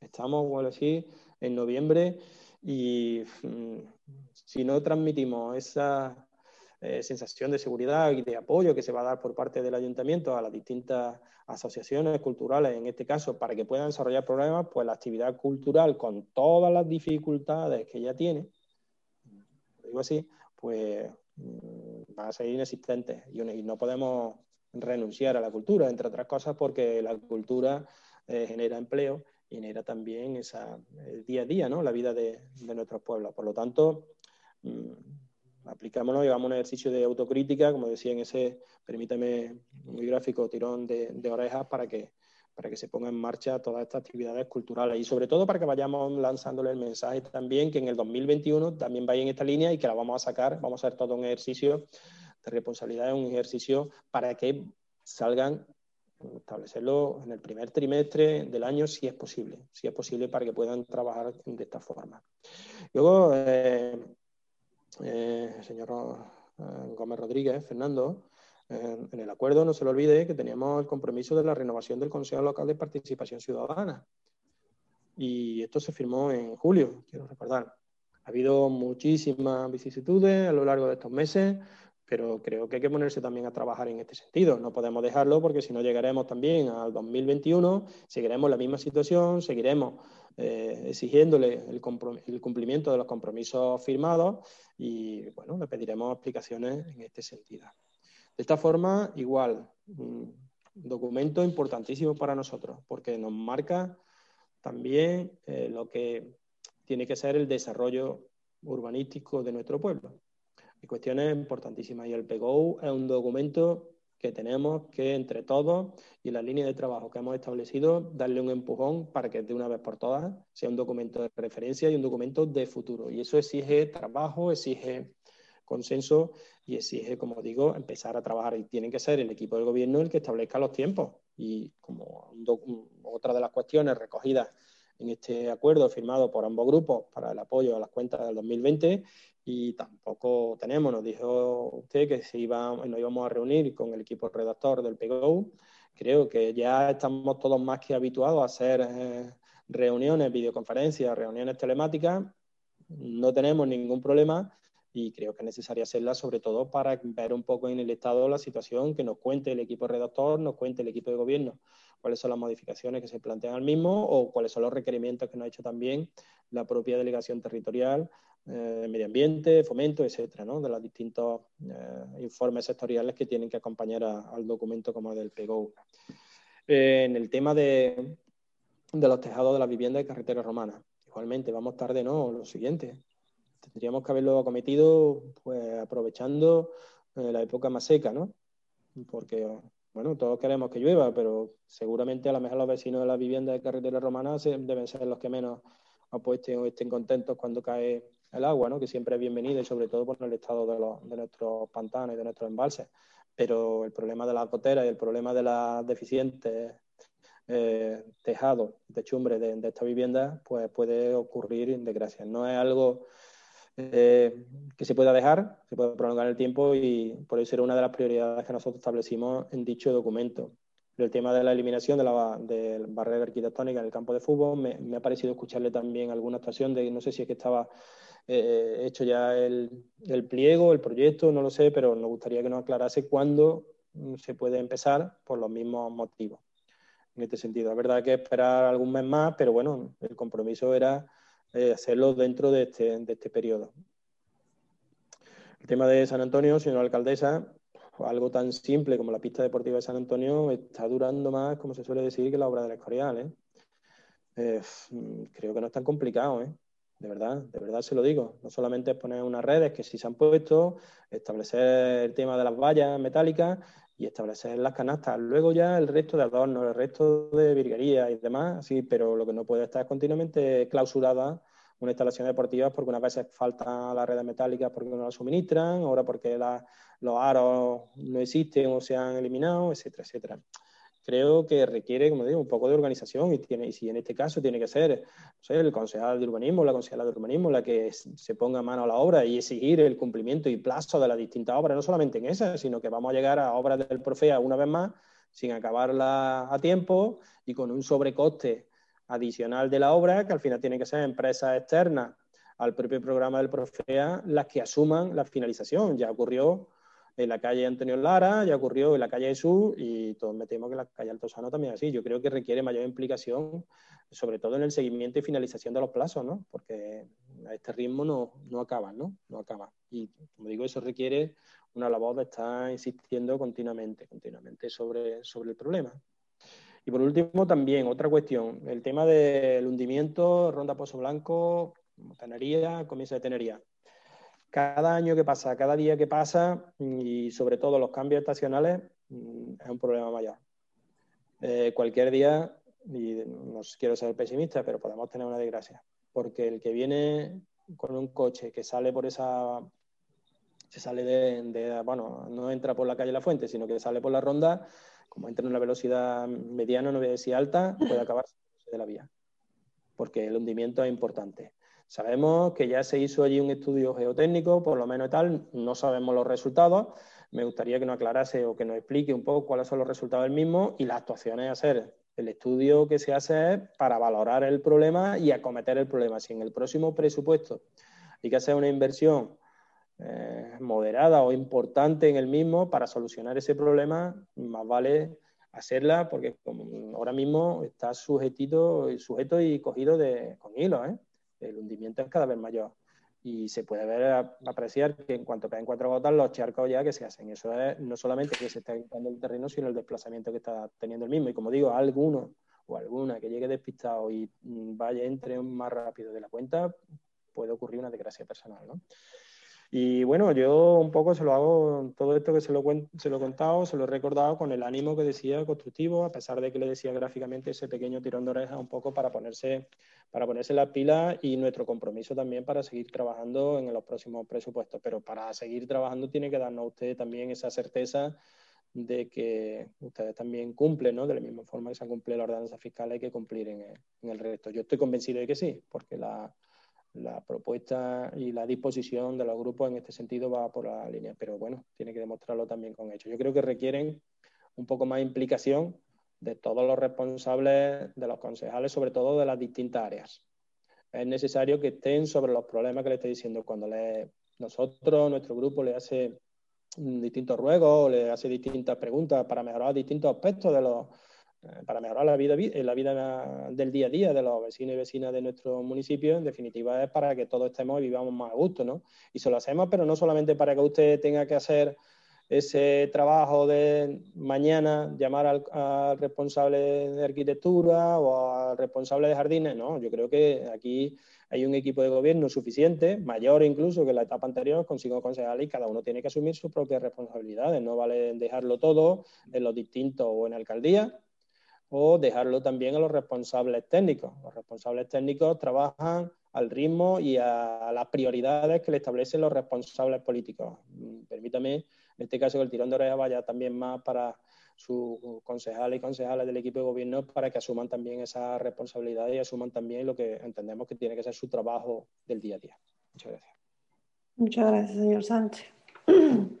Bien, pues les contesto entonces como siempre, disculpen, en orden de, intervención. Eh, trasladamos al Departamento de Mantenimiento los, eh, en este caso los ruegos de la señora Mariscal en el tema de eh, la calle Lora López en Tenerías y eh, el tema de la reordenación de la Plaza de Eva Infante o los desperfectos que puedan haber en la acera de el firme para poder afrontarlo en la medida que sea posible y que tengamos la financiación adecuada. Eh, asimismo, como el, espejo de, la calle Concesión, que también se le pasará a servicios urbanísticos por si creen eh, conveniente traer estudio en su colocación. El asfaltado de la Plaza del Triunfo, ya se hizo un pedacito del asfaltado que estaba muy mal con la calle eh, Cervantes. la, rehabilitación de la calle El Colegio y el Triunfo es una de las, bueno, se metió y es una de las propuestas para planes provinciales en este, en este, en este cuatrienio, en este caso, porque pillaría los dos bienios y creo que no lo aprobarían en el segundo bienio si no está ya aprobado. Por lo tanto, está contemplado la rehabilitación de, la Plaza del Triunfo. Eh, veremos a ver cuáles son los desperfectos del asfaltado por si se puede hacer algo al respecto ahora mismo. Y el tema de la calle El Santo, pues miraremos las arquetas en mal estado y demás, por si hay que reponerlas, o como dice también, si hay desperfectos en, eh, en el firme. Em, pregunta el señor Peláez el, interés de las empresas. Sí hay varias empresas, señor Peláez, interesadas en instalarse en el, en el polígono industrial. El ayuntamiento no tiene suelo público, entonces lo que estamos intentando es hacer de intermediario con em, eh, propietarios de terrenos y de, en este caso también de naves. ¿Qué pasa? Que algunas de las empresas, en concreto dos, quieren bastante suelo, porque son empresas de logística o empresas que dan unos servicios que necesitan bastante eh, espacio de suelo. Y bueno, pues eh, hay pocas parcelas en este caso que tengan mm, esos criterios, ¿no? En, todo caso lo tienen en la segunda fase de la azucarera, que estamos en, conversaciones tanto con Silos Córdoba como la empresa de biomasa, por si es de su interés venderles o alquilarles, en este caso, el suelo a esas empresas que están interesadas en mayor terreno. ¿no? Y luego hay dos o tres empresas que una sí está instalada en el polígono industrial que quiere ampliar, que también es de logística de camiones y trabaja con pastas gallo, y otra más que quiere instalarse aquí también, que necesita de, dos o tres naves que también estamos haciendo intermediarias. En este caso, pues un total de cinco empresas. Lleva bastante tiempo, más dos de energía renovables que ya se le manifestó a ustedes con el tema de las ordenanzas fiscales que han adquirido alquileres de terrenos o terrenos para hacer fotovoltaica, para instalar fotovoltaica. En fin, esa es la labor que ahora mismo se está haciendo con las empresas que están eh, interesadas. ¿vale? No tenemos suelo y lo que estamos intentando es hacer de intermediarios con, privados o con empresas que, tienen, en este caso, tanto suelo como naves en desuso en el polígono industrial con la intención de impulsarlo. Las previsiones económicas de los presupuestos, bueno, eh, eh, les contesto a los dos en este caso por la intención que llevan ambos grupos. No podemos hacer unos presupuestos si no tenemos un escenario de ingresos en este caso. Ahora que tenemos las ordenanzas fiscales aprobadas, ya podemos barajar los ingresos del ayuntamiento de cara al 2021, un escenario aproximado de lo que será. Y por lo tanto, pues eh, a la mayor brevedad lo que vamos a hacer en este caso, que creo que es lo que nos compete a nosotros, al grupo de gobierno, es hacerle la propuesta en los presupuestos del 2021 y sobre ello por pues, trabajar en esta semana para ver si pudiéramos traerlo, espero que sí, que se siga en la línea del consenso en el pleno de noviembre, sin verlo precipitado o como máximo en el de diciembre, pero como saben ustedes que tienen que estar publicados, pues esperemos que a ver si en este mes de noviembre llegáramos a, un consenso. Eh, señor Peláez, yo eh, recibo eh, con alegría la predisposición que tiene usted, porque en los anteriores presupuestos creo que era vital llegar al consenso en estos presupuestos del 2020 y en ese caso el Partido Popular no tuvo ninguna propuesta a los presupuestos que este equipo de gobierno presentó. Sí se pudo llegar a un acuerdo con Izquierda Unida porque introdujo sus, propias propuestas, pero desde el PP se echó en falta siquiera esa propuesta o esa eh, eh, mm, revisión de los presupuestos en los que estuviera de acuerdo o no con la con el planteamiento que tenía el equipo de gobierno, es que fue inexistente. Yo creo que en la situación que estamos ahora mismo no, debe ser así, podremos o no llegar a un acuerdo, pero creo que es importante la, parte propositiva, ¿no? que, se estudien y que, y que se debatan y que se intente llegar a un acuerdo.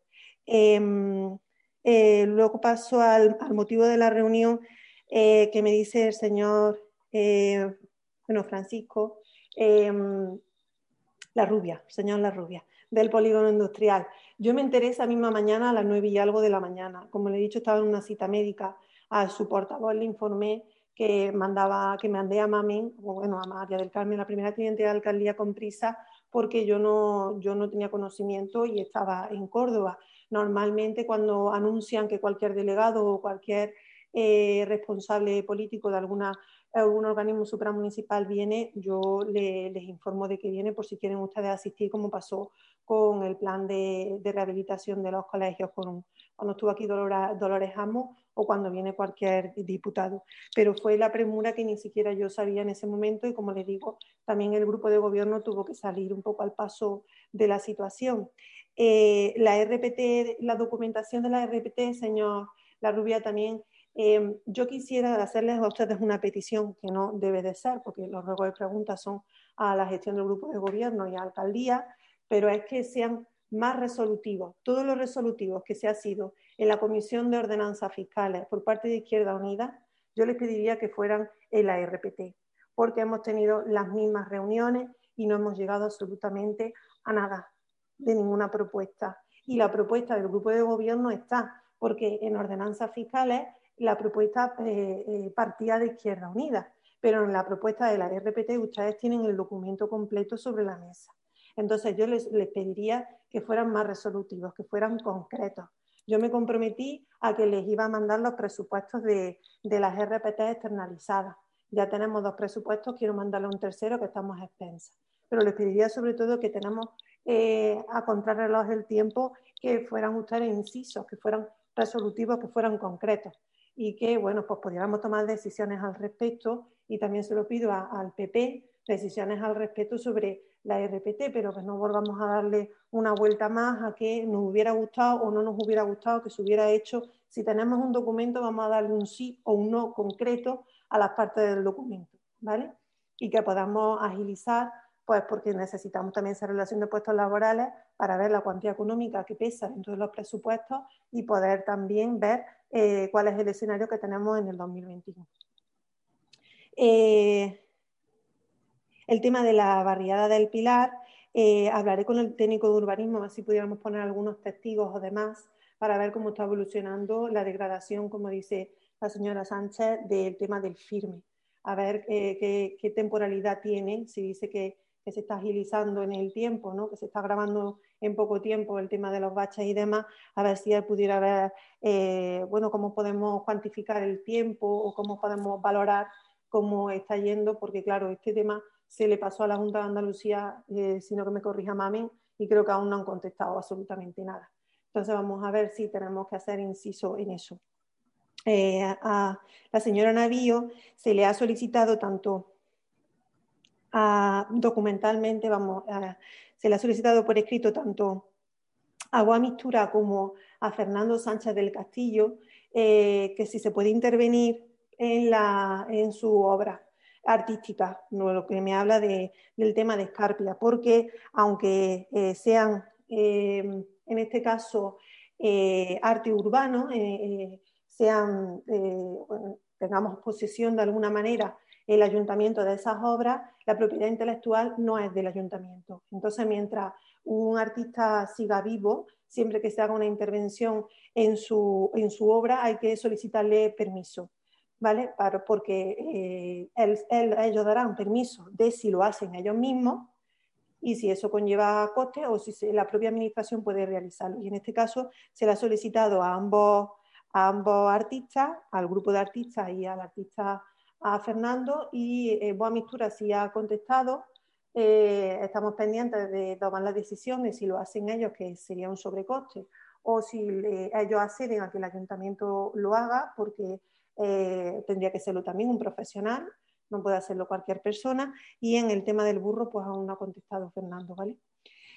Eh, el mantenimiento y la iluminación de farolas, pues se le hará un, al, servicio que ahora mismo está subcontratado, se le hará un requerimiento de lo que me está comentando. Ya la policía local es la que le hace el informe de las farolas fundidas y de las farolas en mal estado del municipio, veremos esos informes y veremos eh, cuáles son las que, las que están en malas condiciones, si se han remitido en información y si se ha hecho algo al respecto. Sí le voy a decir que se ha solicitado a um, servicio técnico de Prodeco en la parte de los programas de um, fondos europeos, que son los mismos que se solicitó en este caso la envolvente térmica de, los colegios en el tema de la sustitución de ventanas, pues se les ha pedido la realización del proyecto para la sustitución de luminaria eh, del municipio de las farolas por LED, ¿vale? Nos estamos también haciendo el proyecto para la sustitución del alumbrado público.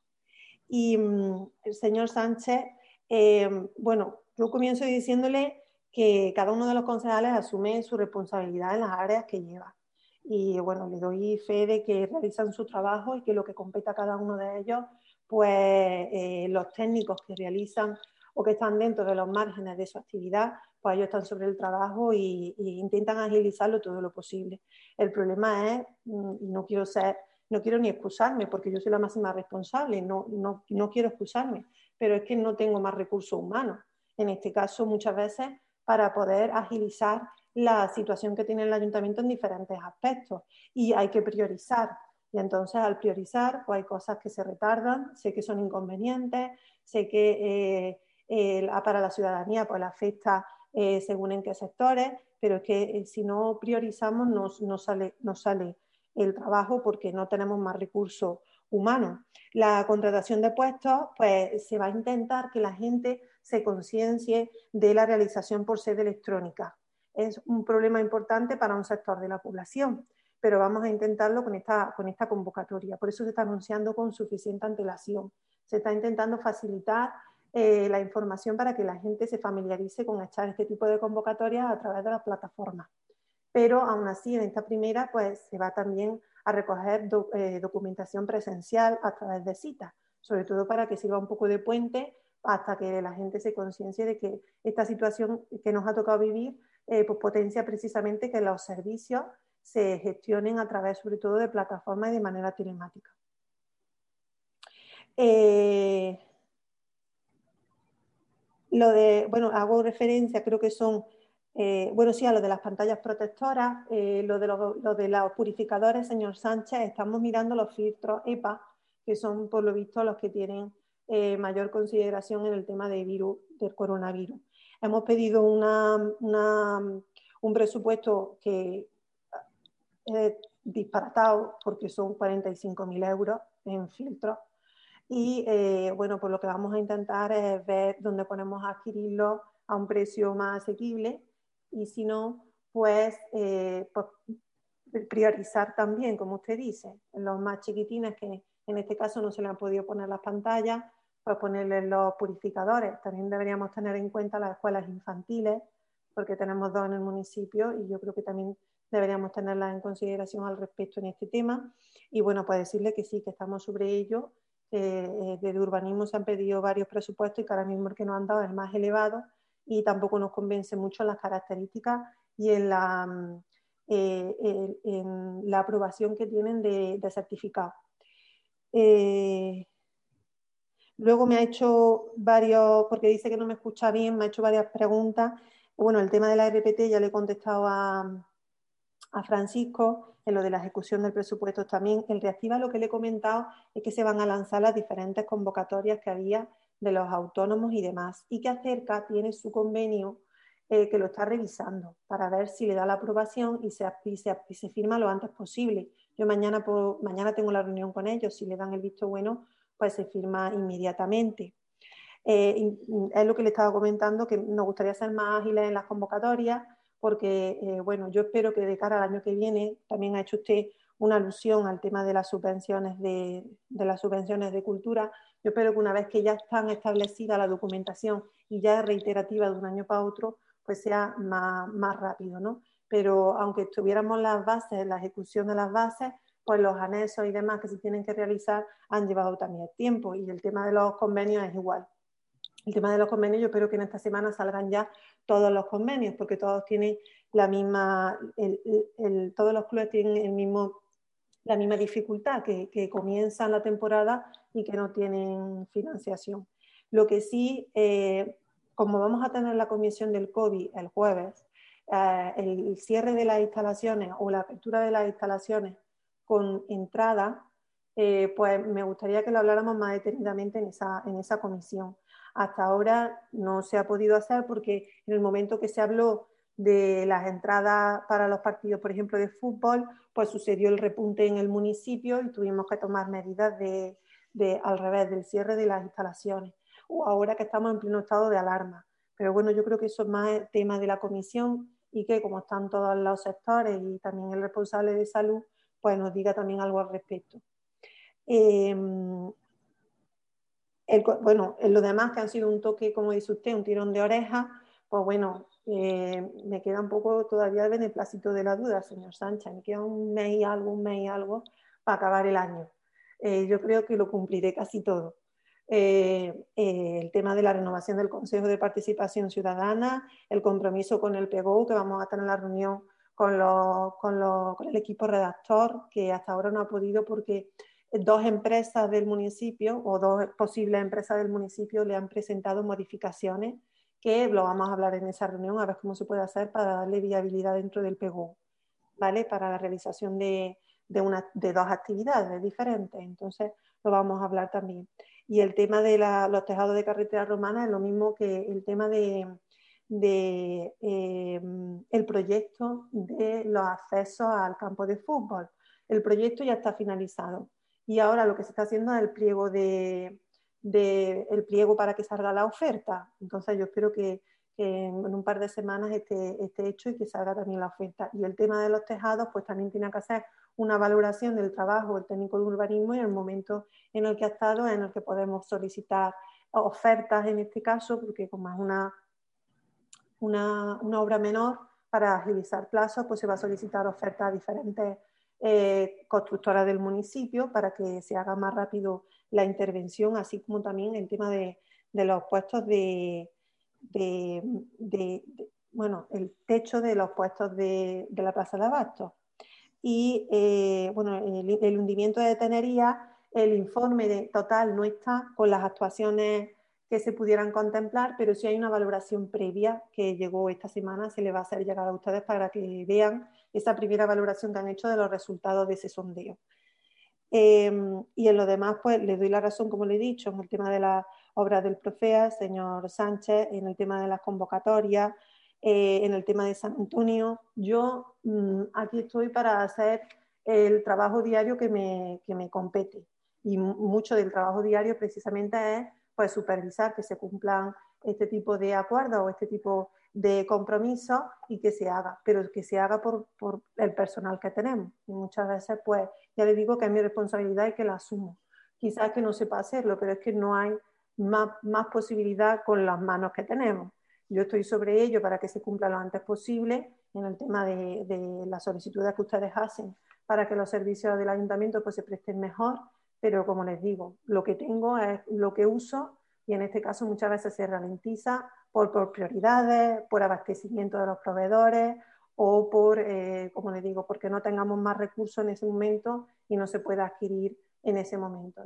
Pero bueno, el compromiso sigue sobre la mesa y en aras de que eh, podamos llegar a un consenso en los presupuestos del 2021, como les digo, yo mi compromiso sigue de cumplirle hasta el último punto de ese acuerdo que tuvimos para los presupuestos antes del 31 de diciembre, ¿vale? Y que podamos eh, eh, negociar pues, eh, en este tiempo, en este mes y algo, pues esos presupuestos para el 2021. ¿Vale? Mm, ¿Me permite un último ruego? Es que se me ha olvidado antes. es muy, muy simple, si me permite, señora alcaldesa. Sí, sí. lo digo porque es que me han escrito varios preguntándome, oye, no había pleno hoy, no sé cuánto, y claro, mm, por la radio no se está emitiendo, eh, imagino que se está grabando y se podrá pondrá, se pondrá luego en el portal. Entonces, dos ruegos. A ver si podemos ver las cuestiones técnicas para que por lo menos los plenos que hagamos telemáticos, que seguramente haremos más de uno, visto el momento en que estamos, para que se pueda emitir en directo por la radio. No creo que tampoco sea muy complicado, pero por lo menos en directo se pueda. Y luego, pues una vez que ya se edite el vídeo, como lo haga también en este caso Javi, imagino que el que estará luego tratando y tal, pues que a través de las redes sociales, eh, en este caso Facebook, Twitter, no, fundamentalmente Facebook, que es el que utiliza más gente para ver las noticias del ayuntamiento, pues una vez que se suba al portal de YouTube de donde están los plenos del ayuntamiento, que se ponga el enlace para que los ciudadanos y las ciudadanas que quieran verlo lo, lo accedan. Pero darle esa publicidad, ¿vale? Dos cosas. Mm, grabar el próximo pleno en directo a través de la radio, que lo emita en directo, y eh, los plenos, si no se pueden hacer en directo, como es este caso, pues que ponga el enlace para el siguiente día, ¿vale? si me permite esas dos cuestiones. Sí, muy bien, se le traslada entonces. Pues si no hay otro particular, muchísimas gracias y levantamos la sesión. Buenas noches. Buenas noches. Buenas noches. Buenas noches. Hasta luego. Buenas noches. Adiós.